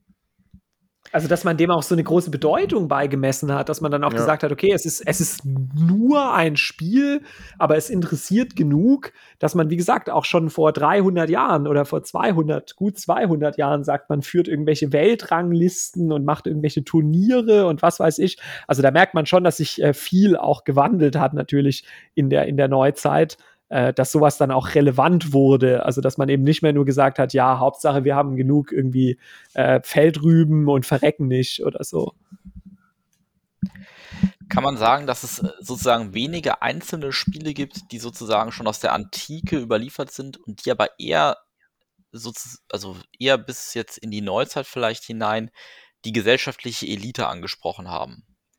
Also ich, ich denke jetzt an Schach, ich denke an Go, also irgendwelche wirklich komplexen, komplizierten Spiele, vielleicht auch eine Art Kriegssimulation, wie auch immer.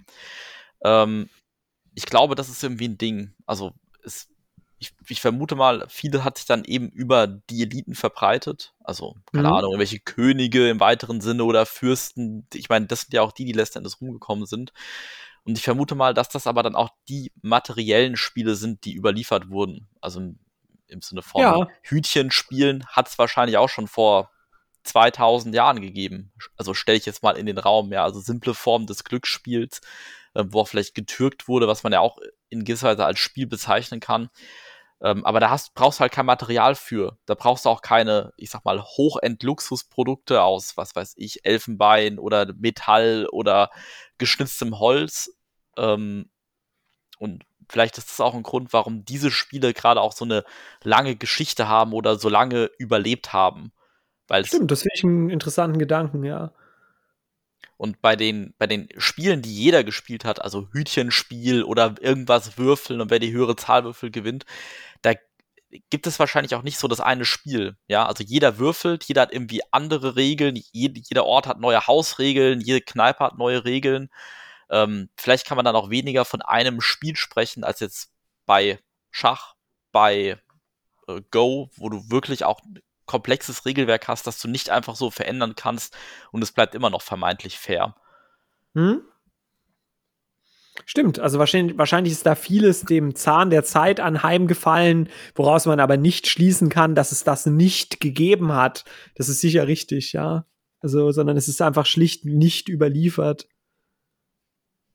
ich meine, auch heute findet es ja statt, wenn auch in einer anderen Dimension, aber es gibt halt immer diese herausragenden, ja, Spiele, die dann im kulturellen Gedächtnis sich auch einbrennen. Stichwort Siedler, Stichwort Carcassonne, was weiß ich.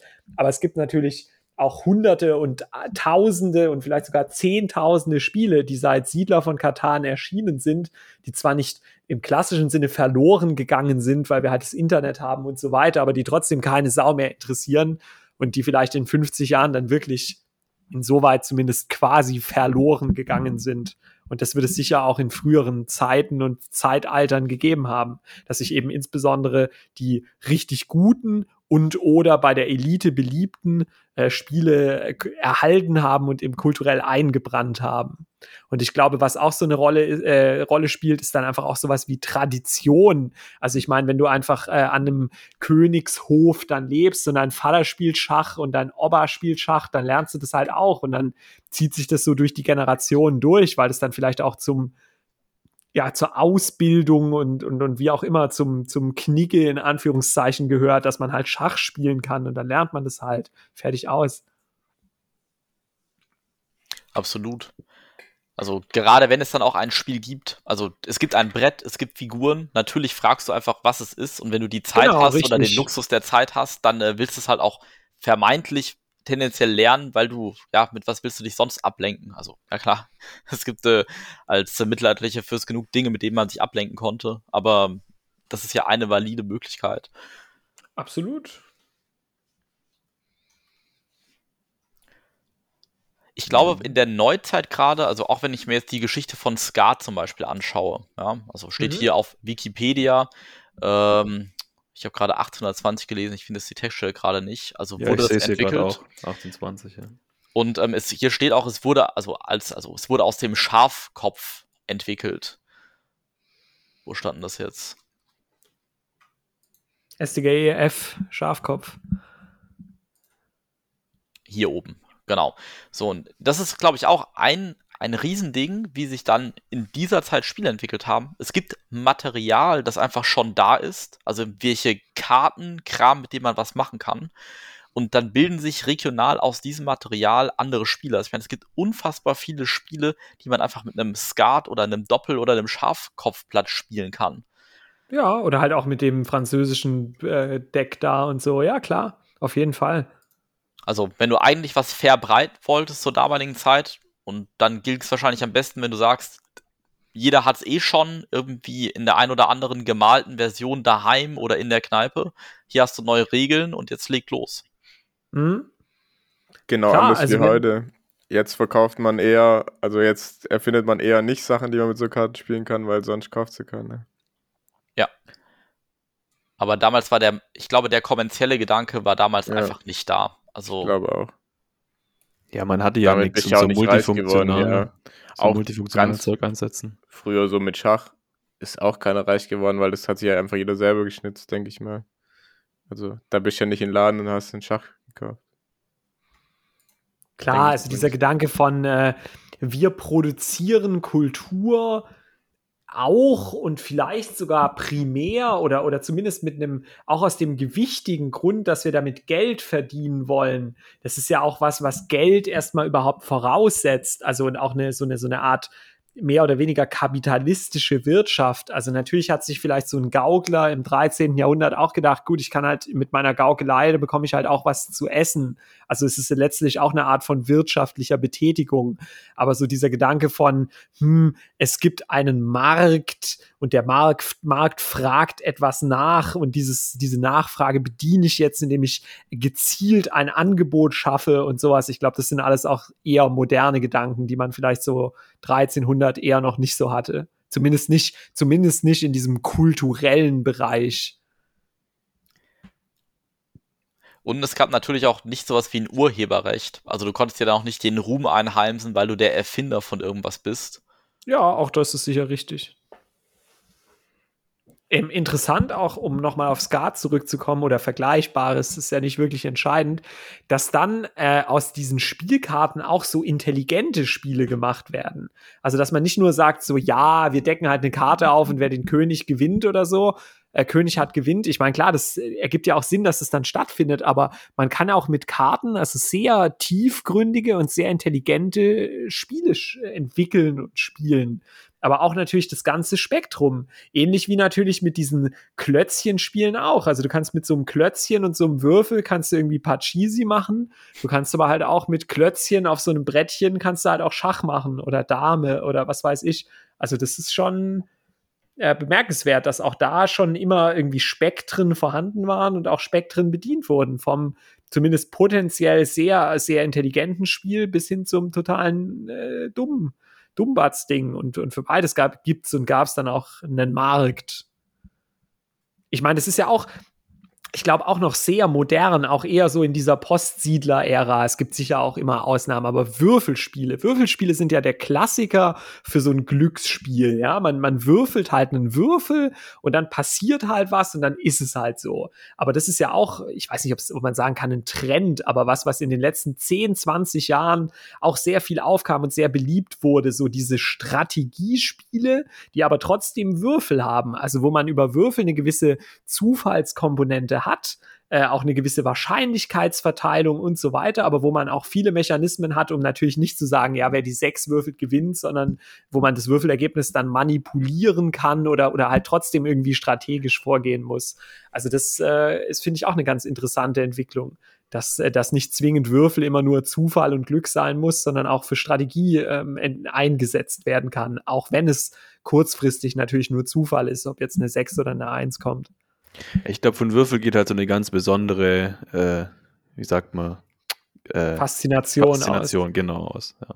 Hat meine Oma auch immer gesagt. Also die war immer so ultra der Würfelfan. Warum auch ja, Eine immer. Freundin von mir ist auch gleich so, wenn irgendwie, wenn es um Würfel in Spielen vorkommt, dann sind die gleich zwei von zehn äh, besser. Also ja. einfach nur, weil gewürfelt wird. Das ist einfach geil. Sehr geil, ja. ja. Deswegen ist ja auch Bluff so geil. Einfach, dass man richtig viel Würfel und Krach machen kann. Ja. Mit den Zahnputzbecher. Nee, ich finde, vielleicht hat man auch gemerkt, ähm, dass Zufall, finde ich zumindest, oder Glück, wie auch immer, so einem Spiel halt auch voll gut tut. Ähm, einfach weil es Varianz reinbringt. Ich finde, man, man merkt jetzt, dass so Spiele, die halt keinen Zufall haben, wie zum Beispiel jetzt, hm, ich sag zum Beispiel mal, Puerto Rico ist ein bisschen am Anfang so, dass ja relativ wenig zufällig passiert. Ist aber auch bei sowas so wie ähm, Photosynthese oder so, wenn ihr das kennt. Ähm, ja. So Spiele werden dann halt irgendwie voll schnell komplett trocken und berechenbar und laufen halt irgendwie immer gleich ab. Zumindest wenn Klar, die Leute so gleich spielen, aber genau, man hat halt auch, irgendwann sind die halt gelöst und man hat dann auch keinen Grund, anders zu spielen, weil man ja schon weiß, was das Beste ist. Ja. Und wenn du halt irgendeine Zufallskomponente, sei es jetzt ein Würfel zum Beispiel, mit drin hast, hast du ja immer wieder eine andere Situation, auf die du dich einstellen musst. Und das genau, kann, ja, das kann einfach so ein Spiel viel, vielfältiger machen, ja. Also ich bin mittlerweile bei dem Punkt, dass ich finde, dass eigentlich in jedes Spiel irgendwas so ein bisschen Zufall mit reingehört. Gut, soll natürlich auch immer im Rahmen sein. Also, ich will jetzt nicht einen Vier-Stunden-Klopper spielen, am Ende würfelt man und wer die höchste Zahl hat, hat gewonnen.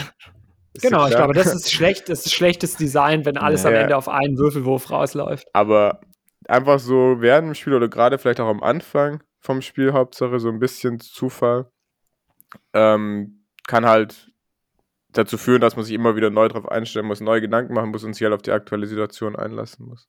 Ja, ist ja genau, auch oft so, dass Zufall den, den Wiederspielwert dann erhöht. Genau, ja. Die Mischung Gut, muss halt passen. Ich glaube, man darf auch nicht unterschätzen den emotionalen Reiz von sowas. Jeder kennt es ja, wenn er solche Spiele spielt, auch dieses Mitfiebern. Also, dass man halt sagt, okay, ich habe jetzt hier den Würfelbecher, dann den schüttel ich jetzt den Würfel, dann flotsche ich den umgekehrt auf den Tisch und dann hebe ich langsam den Becher hoch und, und freue mich schon drauf oder, oder bin halt gespannt, was jetzt kommt. Und wenn die sechs kommen, dann feiere ich das halt. Und wenn die eins kommen, dann sage ich halt Scheiße und schmeiß den Tisch um oder irgendwas. Also diese Komponente Komponente von äh, es, es ist unberechenbar, es ist spannend bis zum Aufdecken des Ergebnisses, was da jetzt kommt, darf man, glaube ich, auch nicht auf keinen Fall unterschätzen. Also diese, diese, wie gesagt, diesen emotionalen Einschlag, der natürlich mit den Leuten auch was macht und auch den Reiz äh, durchaus erhöht. Das, ja, die, in die Richtung wollte ich auch gerade gehen, sorry. Genau. Du hast ähm, mit, mit Würfeln oder mit, mit diesem, dieser Zufallskomponente kannst du unglaublich schnell und unglaublich einfach Spannung erzeugen. Also Spannung im Sinne auch vielleicht von einer gefährlichen, aufregenden Situation. Also sagen wir mal, du würfelst um Geld, also du, du, du hast etwas, um das es geht und das hängt jetzt von diesem Ergebnis, von diesem Zufall ab. Ich meine, klar, du kannst auch bei einer Schachpartie unglaub, also unglaublich spannende Konstellationen haben. Du kannst überlegen, ha, ich habe hier eine Finte, geht er drauf ein, geht er nicht drauf ein, wie auch immer. Aber dazu musst du halt, brauchst du halt extrem viel Vorbereitung, extrem viel Planung, extrem viel Strategie und die, die also ich sag mal, den gleichen Spannungseffekt kannst du haben, indem du einfach sagst, wir werfen jetzt einen Würfel und, äh, oder wir werfen eine Münze und der, also bei Kopf kriegst du die Münze, bei Zahl krieg ich die Münze. Ja, also Ja. ganz, ganz simpel, ganz einfach. Und du hast direkt diese Spannung, also das, was die Leute natürlich auch im negativen Sinne triggert, wenn sie Glücksspiele spielen, also im, also im Sinne von äh, um Geld Glücksspiele spielen. An der Stelle macht's nicht. Also es gewinnt immer die Bank und Glücksspiele spielen, das ist einfach saudumm. Aber das nur am Rande, ja. Ähm, aber das löst was in einem aus. Vielleicht geht es auch auf so einen Urtrieb, also auf so, wir hatten es ja vorhin schon von den Löwen, die irgendwie spielerisch irgendwie lernen zu kämpfen, wie auch immer. Ich glaube, das triggert irgendwas ganz tief in einem. Mhm.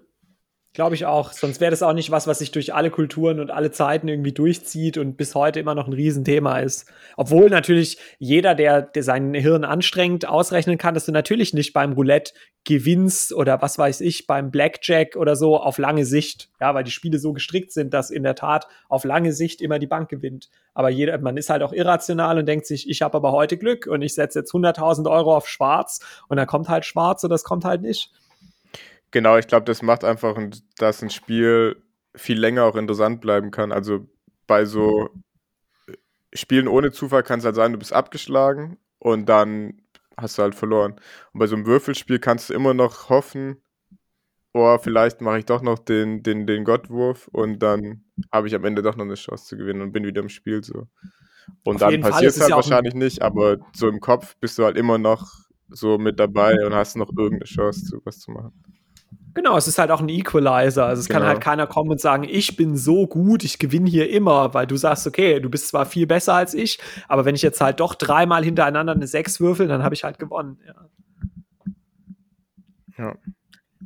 Okay. Und wie geht's dann weiter in der, ich sag mal jetzt einfach mal Nachkriegszeit und meine damit die Zeit nach dem Zweiten Weltkrieg? Also wirklich so die, die Jahre zwischen ja eben 1945 meinetwegen und 1995, äh, als dann Katan kommt und natürlich ist auch nicht alles Katan, aber ich glaube, Katan war schon eine Zäsur, also war schon sehr Mhm. bedeutend für die Geschichte der Brettspiele. Und wie gesagt, alles, was danach kommt, würde ich jetzt mal ausklammern. Aber so diese, diese ähm, ja, 50 Jahre zwischen, zwischen Ende Zweiter Weltkrieg und Katan, was war da los? Ich meine, Ja, da, da gab es ja- auch, ja, Ja, jetzt haben wir natürlich äh, Monopoly 1903 dann aber voll übersprungen. Gut, aber Monopoly, da haben wir ja schon auch eine einzelne Folge drüber gemacht und ultra Yes. abgeledert und so. Da könnt ihr mal jetzt- reinhören. Eben, genau. Also da würde ich, das würde ich jetzt auch nicht so ultra nochmal aufgreifen. Ähm, aber da gibt es dann auch diese Erscheinungen der ja, äh, neueren Moderne, diese Massenproduktion. Auch äh, haben die Leute jetzt viel mehr Freizeit ähm, und so weiter und so fort. Also man kann einfach für 10 oder was weiß ich, 10 Mark oder 20 Mark oder was weiß ich, 1960, 1970 in irgendeinem Spielwarengeschäft ein Brettspiel kaufen. Also that's the thing. Und man hat auch die Zeit, mit seiner Familie solche Brettspiele zu spielen am Sonntag oder was auch immer. Warum sind immer noch zwischen 1945 und 1995 so viele Brettspiele einfach so saudumm? Wie kommt es? Was ist da los? Also warum sind viele einfach so Roll and Move, äh, äh, Würfel irgendwas, da kommst du irgendwo hin, dann ist da so ein Feld, dann steht da so, oh, du gewinnst oder du kriegst irgendwas oder du kriegst nix oder irgend sowas. Also vieles halt einfach auch in diesem Bereich von nicht alles und es wird eh zunehmend intelligenter und wie gesagt, äh, Siedler ist ja auch keine äh, Singularität, das erste intelligente Spiel auf der Welt oder halbwegs intelligente oder wie auch immer. Aber äh, es gibt schon, glaube ich, noch viele Spiele in den 60ern, 70ern, 80ern, die ziemlich hirnlos sind. Ja, haben wir jetzt mal so die, diese grobe Übersicht, die ich jetzt hier bei Wikipedia gefunden habe, da, was wäre da dabei? Risiko haben die jetzt mal aufgeführt, Malefiz, Hirnlos. Hase und Igel. Ähm, ja, okay, und dann ist die Lücke groß. Aber ich glaube, so von den Spiel des Jahres merkt man schon, wie die, wie die Komplexität und die Intelligenz zunimmt, wie du schon gesagt hast. Ich glaube, das ist aber auch so ein, so ein Zielgruppending. Also es gab ja irgendwie in den 60ern kam, glaube ich, dieses Acquire raus, was ja der Ultra-Shit sein soll und auch ein ziemlicher Brainfuck mit so Börsen-Dingsbums, glaube ich. Mhm. Ich, ich glaube, das hat einfach damals nicht so, nicht so die Zielgruppe gehabt. Das haben halt irgendwie ein illustrer Kreis von Akademikern, keine Ahnung, gezockt und Mutti, Vati, Kind, für die war das einfach zu viel und die Zielgruppe war halt so Family und zugänglich und das Kind soll mitspielen können und die Oma soll mitspielen können. Deswegen wahrscheinlich auch Ravensburger von 9 bis 99. Und Mhm. vielleicht hat man einfach daraufhin dann auch die Spiele konzipiert. Aber was ist dann anders? Aber was hat dann, was hat dann die neue Zeit, die letzten 30 Jahre, was haben die anders gemacht? Also warum setzt sich Oma Gertrud heute hin und sagt, okay, ich will auch keine 15 Seiten Regel lesen und ich will auch keine einstündige Erklärung mehr reinziehen, aber ich bin dennoch gewillt, mich auf ein Spiel einzulassen, was intelligenter ist und mehr Gehirn erfordert, als halt nur so Würfel ein Würfel und äh, entweder fängst du den Hut oder du fängst ihn halt nicht. Also ich glaube, also ich habe da eine Vermutung zu. Und zwar, wenn man das Ganze in einem bisschen längeren Zeitraum betrachtet, also sagen wir mal 1850, da war ein Großteil des, ähm, ich sag mal, Lebens unter der Wirtschaftskraft in Deutschland einfach mit, also im ähm, primären Sektor gebunden. Also primärer Sektor ja. ist äh, Essen ran schaffen, ja, im weiteren Sinne. Also irgendwie äh, Bauernhof, äh, Viehzucht und so weiter. Und das hat sich geändert äh, um die Jahrtau äh, Jahrhundertwende, ja, also 1900, 1910, ähm, da äh, haben wir einen gesellschaftlichen Wandel, dann kam der Erste Weltkrieg, der hat vieles, also die spanische Grippe, wo vieles wieder kaputt gegangen ist. Und dann haben wir ja zumindest jetzt in Berlin, in Deutschland, eine Hochzeit gehabt mit äh, hier ähm, die goldenen Zwanziger, Weimarer Republik und dann kam der Zweite Weltkrieg. Und im Zweiten mhm. Weltkrieg war alles, also wirklich alles auf Militär, auf Krieg, auf Propaganda, auf Nazi-Scheiße ausgerichtet, jetzt zumindest in Deutschland. Mhm. Und ähm, also da wurde auch mit Zinnsoldaten gespielt, ja. Das war der heiße Shit, ja. Also da haben dann die jungen Kinder, die haben Zinnsoldaten bekommen, die Mädchen haben Puppen bekommen. Ich glaube, Brettspiele waren da zumindest jetzt, was jetzt Kinderspiele angeht, nicht so das Ding. Es ging alles mit Traus, mit Zeltlager, mit ähm, hier ähm, Marschieren lernen und so weiter. Genau, alles so paramilitärisch oder halt so schon als Vorbereitung für Militärdienst und so, ja. Und dann kam der Bruch, ja, also dann kam der Verlust des Zweiten Weltkriegs, dann kam äh, vier Jahre hier Hungerkrise, Scheißdreck und so weiter. Und das, was dann kam, waren ja die 50er Jahre der Wirtschaftsaufschwung. Und äh, an diesem Wirtschaftsaufschwung war halt auch eine recht breite Schicht der Bevölkerung beteiligt. Das heißt, auf einmal hat eine sehr breite Schicht, also nicht irgendwie nur Eliten oder Kaufmänner oder Industrielle, sondern eine sehr breite Schicht auf einmal irgendwie Geld und Wohlstand im weiteren Sinne gehabt. Aber das Bildungsniveau war nicht so super hoch. Und ich glaube, ein wesentlicher Faktor für ein erfolgreich, also im Sinne von monetär erfolgreiches Spiel war, dass es jeder spielen konnte und, und das darf man, glaube ich, echt in dieser Zeit nicht unterschätzen, es wurde Werbung gemacht. Also wir, wir erleben ja nach dem Zweiten Weltkrieg einen, einen, einen immensen Anstieg von, von Werbung, von Werbeflyern, Werbeschildern, äh, Radiowerbung. Irgendwann kam das Fernsehen, dann kam Fernsehwerbung. Ich glaube, das hat einen unfassbaren Teil dazu beigetragen, dass, ich sag mal, massentaugliche, vielleicht auch dumme Spiele sich extrem verbreitet haben. Ja, mhm. also die moderne Hausfrau hat, ja, ähm, der, also Spiel mit deinen Kindern, das, also ich, ich glaube, das hat ultra gezogen. Mhm. Und dann hast du dir immer den heißen Scheiß gekauft, der halt wieder deinen Wohlstand repräsentiert hat, weil jeder hatte ja dann das neue Spiel, wie auch immer war es egal, ob das viel konnte oder nicht. Ja, die Leute waren, hatten eh nicht so eine breite und fundierte Bildung äh, wie jetzt. Also, ich meine, die, die, die Menschen, die Väter waren im Zweiten Weltkrieg, ja, das waren, sind jetzt Opas, ja.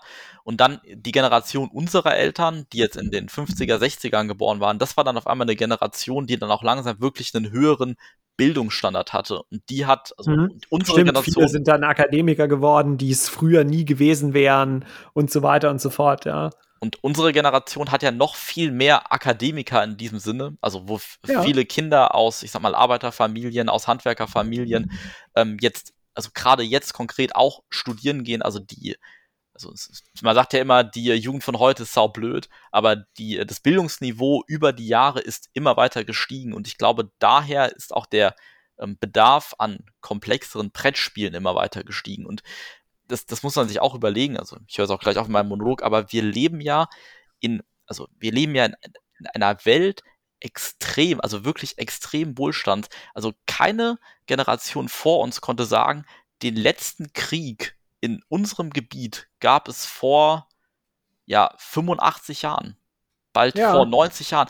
Was das, also was es für ein extrem langer Zeitraum ist. Ich meine, das, das ist jetzt schon die dritte Generation, die keinen Krieg erlebt hat. Mhm. Also stimmt. Ich meine, meine Oma, die ist ähm, äh, sozusagen noch im Zweiten Weltkrieg äh, groß geworden, die ist aber auch schon über 90, die hat noch Krieg miterlebt. Aber wenn wir jetzt ZuhörerInnen haben, die jetzt vielleicht nicht 30, sondern 20 sind, ja, die haben dann eine Oma, die ist jetzt nicht 90, sondern 80, die hat diesen Krieg überhaupt nicht mehr bewusst miterleben können. Also mhm. in diesem Sinne. Und was das für eine, eine, eine enorme ein, ein enormer Luxus ist, auf dem man aufbauen kann. Ja, also seit 90 Jahren ist nichts kaputt gegangen. Da gab es keine Bomben, da musst du dich nicht wieder beschäftigen, dein Haus aufzubauen, du musst dich nicht wieder beschäftigen, die Infrastruktur zu machen.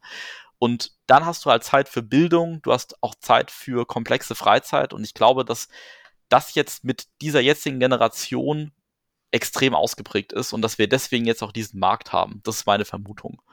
Das heißt, es hat sich quasi angereichert als langsame, dynamische Entwicklung nach dem Zweiten Weltkrieg und, und hat dann sozusagen immer mehr eine Zuspitzung gefunden bis zu den heutigen Zuständen. Wäre meine ja, Behauptung. Klingt, klingt, klingt plausibel, finde ich eine gute These zumindest, ja. Dann die provokante Frage, wenn aber Siedler so diesen Bruch 1995 mit schon recht viel Intelligenz im Vergleich zu, keine Ahnung, Hasi und Igel jetzt hat, Warum kam denn 1996 El Grande?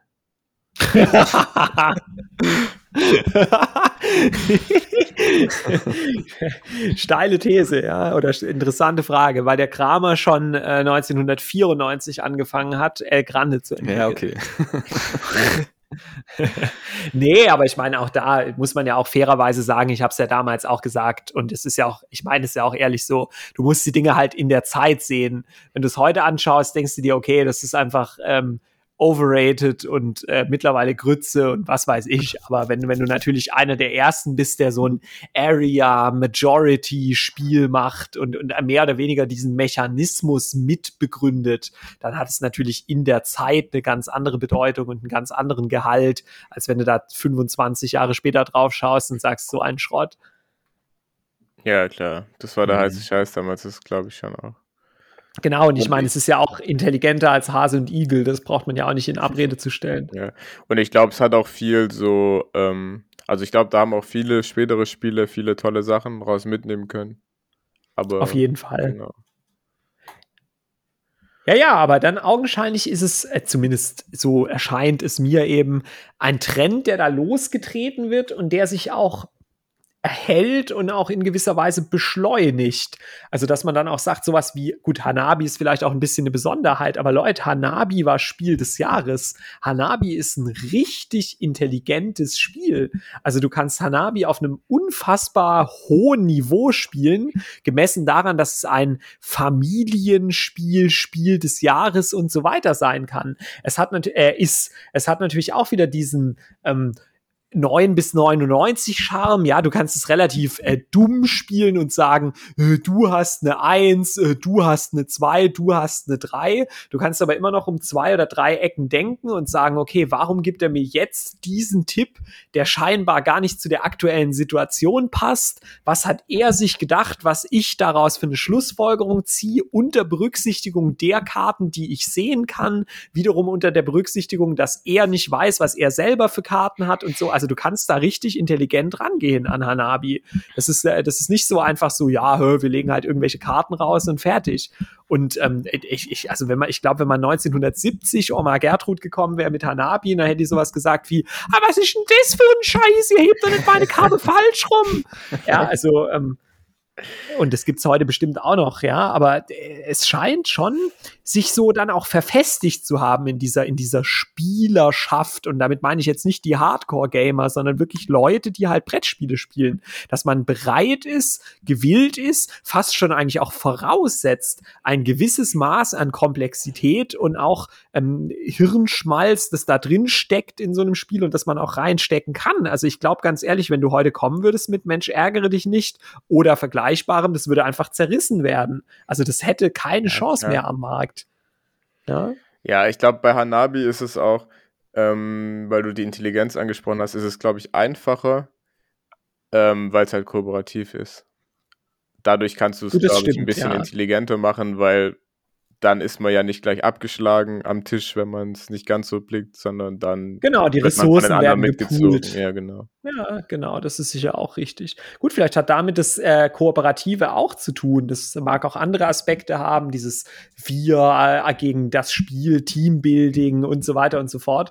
Aber vielleicht kann man auch sagen, ja, wenn man die Denkkapazitäten am Tisch poolt, dann kann man die Spiele auch noch anspruchsvoller machen, weil nicht einer alles überblicken muss, sondern weil man halt zusammen im, im Dialog und ähm, im, in der Auseinandersetzung äh, über das Spiel dann auch Ideen gemeinsam entwickelt. Man vielleicht sind äh, kooperative ja. Spiele auch ähm, edukativ, also so richtig, also einfach auch um so, so Sachen wie Problemlösungskompetenz, Arbeiten im Team, äh, ähm, auch so soziale Fähigkeiten, wie verschaffe ich mir Gehör, wie lasse ich aber auch andere zu Wort kommen und so weiter. Da könnte man auch bestimmt mal einiges drüber äh, schreiben und forschen und so, was, also die, die, der edukative Charakter von, äh, von kooperativen Spielen, finde ich auch eine ja, spannende Frage. Schon.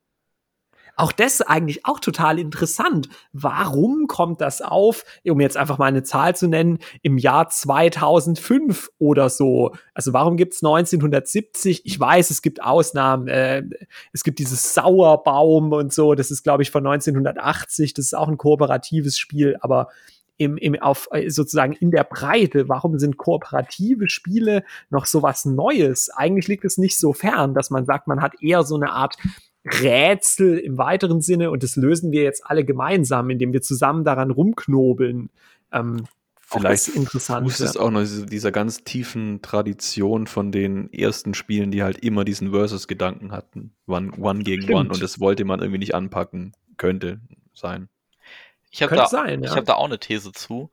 Ähm, also, abgesehen davon, dass man das eigentlich auch immer machen kann. Ich glaube, ein Grund, warum es so erfolgreich ist, ist, dass es auf eine Generation trifft, die viel schon mit Computerspielen zu tun haben.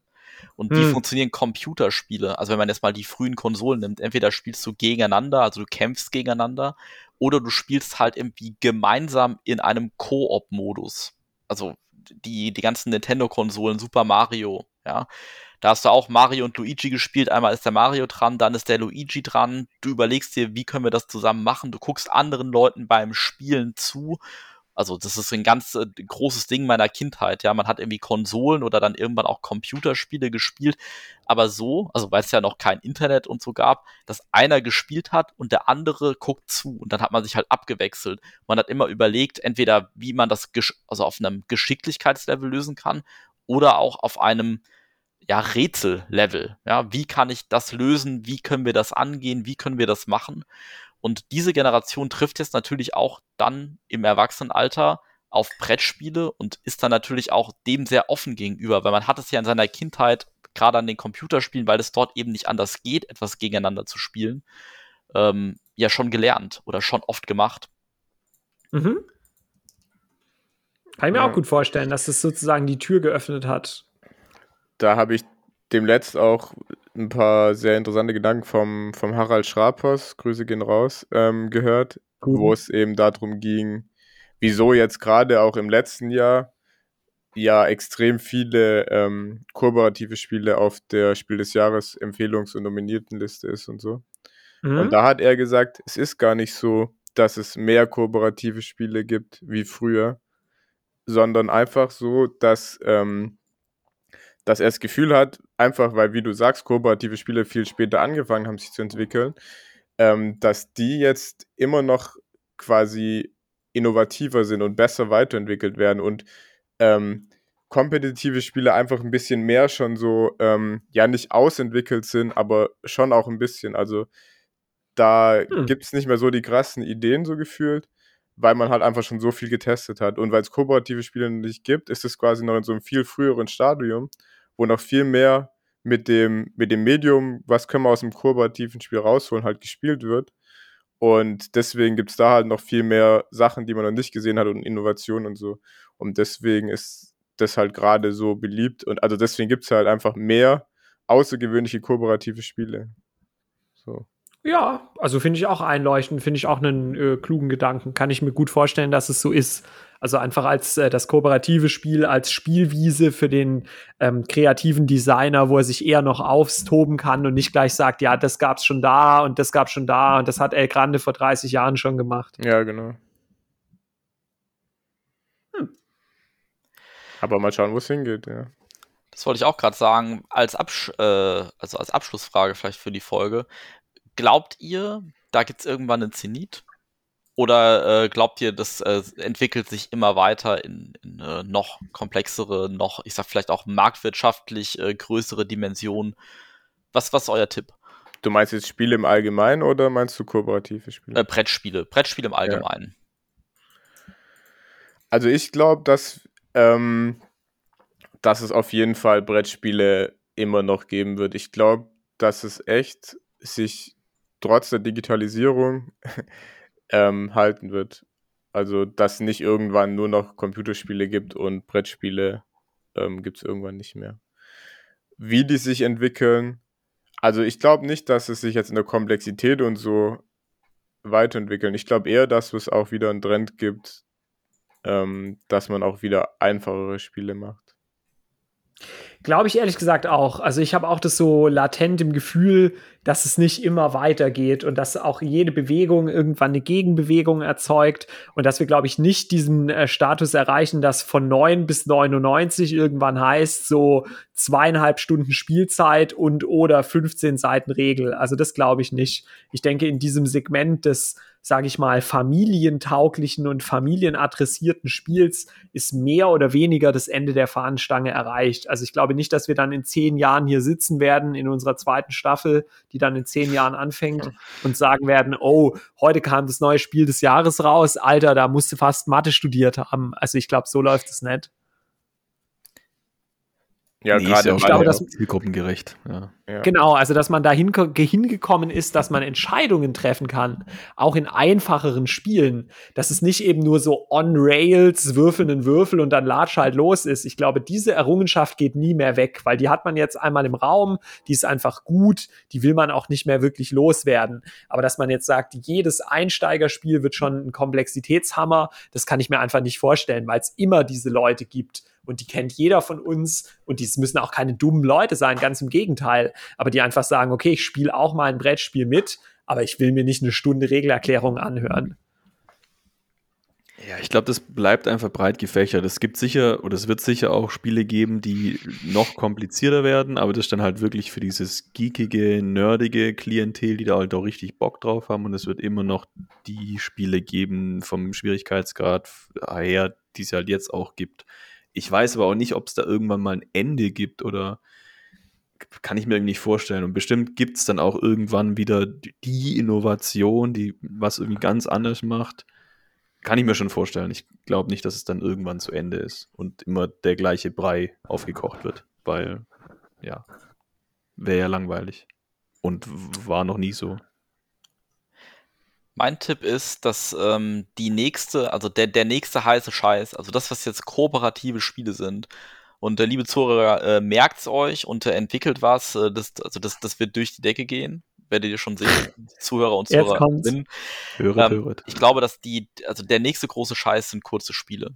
Also Spiele, die von den Regeln und zeitlich extrem kurz sind. Also, weil man einfach sieht, dass die ähm, Entwicklung äh, von, von jungen Menschen dahin geht, dass die Aufmerksamkeitsspanne äh, immer kürzer wird. Also durch diese immer schneller lebigere Zeit ähm, des, ähm, ich sag mal, Instagram, TikTok, also du hast ständig einen neuen Input, ständig irgendwie was Neues, was du siehst. Ähm, du bist ständig auch abgelenkt durch Social Media. Ähm, ich glaube, das, was die, die nächste äh, Generation anspricht, sind Spiele, die 20 Minuten gehen. Weil das ist die durchschnittliche Aufmerksamkeitsspanne von einem Schüler von heute. 20 Minuten kann er sich auf eine Sache konzentrieren und da muss er was anderes machen, sonst geht's nicht. Dann hat er schon wieder 13 Push-Nachrichten im Handy.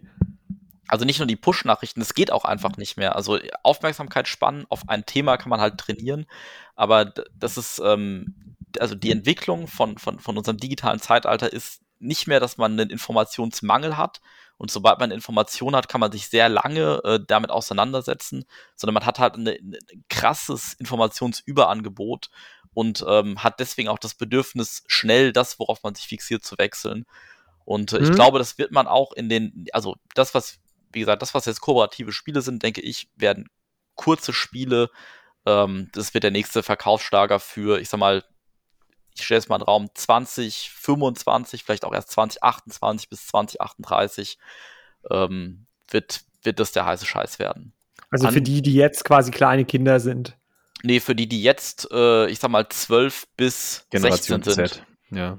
Hm, verstehe. Ja. Andererseits hat die Generation Z ja viel weniger Bock auf Arbeiten und wenn das auch, wenn sie das durchsetzt, hätte sie auch wieder viel mehr Zeit, um zu zocken.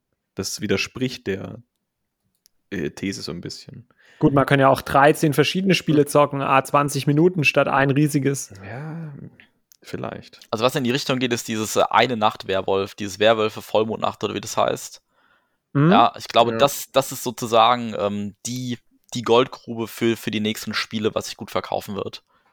Ja, man, man muss ja auch sagen, diese ganze, diese ganze Roll-and-Ride-Welle, die es ja so gibt, das sind ja die meisten Spiele auch ja so super einfache Sachen, sowas wie Quicks oder so. Oder auch, was ja richtig gut angekommen ist, sowas wie Love Letter. Ist ja auch im Prinzip super easy, super schnell. Also ich glaube schon auch, dass das auf jeden Fall ein Trend wird, ja. Mhm. Ich glaube aber auch dadurch, dass ja jetzt, auch wegen Corona, ja auch viel mehr Leute spielen wie davor. Also die Zielgruppe ist größer geworden und ich glaube, mit einem so einem Spiel kann man halt auch mehr Leute abholen. Also es gibt mehr Leute, die durch ein großes Spiel quasi abgeschreckt sind. Ja, Also- sicherlich. Oder es bleiben halt einfach diese ähm, Türöffner-Spiele und wenn dann die Leute mal angefixt sind, wollen sie mehr und länger und viel davon. Und dann Wobei das auch nicht zwingend so sein muss, Nee. Puffel. Ich glaube, ähm, Muss es nicht, gibt, wir, nicht, wir, wie gesagt, wir haben da, glaube ich, schon viel auch unseren Fokus drauf. Also von diesen Leuten, die halt dann so aus unserer Sicht so Hardcore-Gamer werden und dann sagen, ja, dann, dann brauche ich jetzt irgendwie hier da Wasserkraft und, und will da fünf Stunden rumdaddeln und mich da ultra reinfuchsen und was weiß ich. Ich meine, wir kennen die Leute auch alle, auch alle aus der Spieleszene. Die sind seit 30 Jahren intensive BrettspielerInnen und sagen trotzdem, ich will nicht sowas wie Wasserkraft spielen. Meine Spiele sollen drei Seiten, vier Seiten Regel haben und maximal eine Stunde dauern und dann ist es auch gut. Also auch das ist natürlich eine, eine Zielgruppe und Klientel, die es gibt und die es wahrscheinlich auch immer geben wird. Und vielleicht, wie Alex meint, sogar noch viel mehr. Also man, man darf nie vergessen, dieses wir setzen uns hin und spielen vier Stunden ein Brettspiel, das Ja. ist ultra nischig. Ja. Gut. alle unsere Zuhörer werden das anders sehen, aber ja, weil sie genau auch in, in dieser Nische sitzen. Grüße gehen raus. möglich, möglich. Grüße raus an unsere Zuhörer und Innen. Macht's gut. Ja. Es war geil mit euch. Ja, Schön, dass ihr uns so lange treu geblieben seid. Ich jeden. bin begeistert, dass uns so viele Leute hören. Ich auch. gehört Hätte ich haben. nie gerechnet. Mein Scheißgelaber, unser Scheißgelaber. ja, aber echt, ja. Vor allem Ehrlich gesagt auch nicht. Also ich hätte, ich hätte wirklich gedacht, dass es möglicherweise so läuft, dass das halt so in die erste Folge so ein paar Freunde und Bekannte reinhören und Mhm. dann so nach der dritten, vierten einfach keine Sau mehr zuhört. Das war meine, meine ehrlich, ehrlich äh, vorhandene Befürchtung. Und so war es ja jetzt überhaupt nicht. Geil, ja, ja. und dann musste man es weitermachen. 30 Folgen. Also wir sind, wir sind ja, wir haben es natürlich auch nicht äh, in die ARD geschafft, aber zumindest ähm, Noch nicht.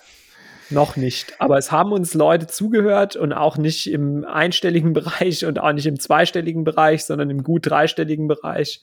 Für Mhm. dieses äh, wieder mal sehr nischige Thema finde ich das echt nicht schlecht. Es hat Spaß ja. gemacht. Und für das, dass wir nicht so krass beworben haben, ich finde es immer noch faszinierend. Auf jeden. Ja, Leute, es war sehr schön mit euch. Ähm, Ja. Nachdem Vielen wir uns euch. Zur, zu Beginn der Folge nicht vorgestellt haben, können wir uns dann noch zur Verabschiedung der Folge. Oh, ich habe das schon wieder vergessen, ey. Immer wenn ich, immer wenn ich die Anmoderation mache, vergesse ich die äh, Vorstellung. So eine Scheiße. Aber ja, das dann machen wir so einfach jetzt und dann lassen von der Bühne gehen, weißt du? So verbeugen noch, kann man nochmal seinen Namen sagen, Ja. wie der Abspann, der Gesprochene. Ja, ich dachte, du lässt, lädst dann einfach die Folge rückwärts hoch. Dann passt Ach so. Ich auch mal. Ja, ja interessant. Ja. Ja, passiert dann vielleicht in Staffel 2, wenn es eine Hm. gibt. We'll see. Verstehe. Mit Rückwärtsbotschaften dann auch so satanischen und so. genau. Ja,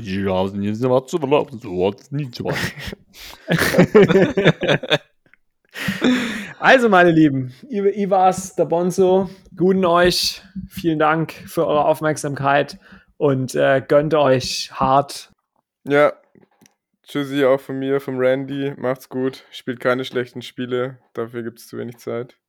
Auch von mir, vom Alex, macht's gut. War schön mit euch. Ja, äh, ich sage auch guten, ich bin der Pofel. Vielen Dank an euch drei, dass ihr das äh, Wagnis mit, mitgemacht habt. War sehr geil. Danke an alle äh, treuen Fans. Und ja, vielleicht hört man sich ja bald mal wieder. Yes. Guten. Macht's gut. Guten. Guten.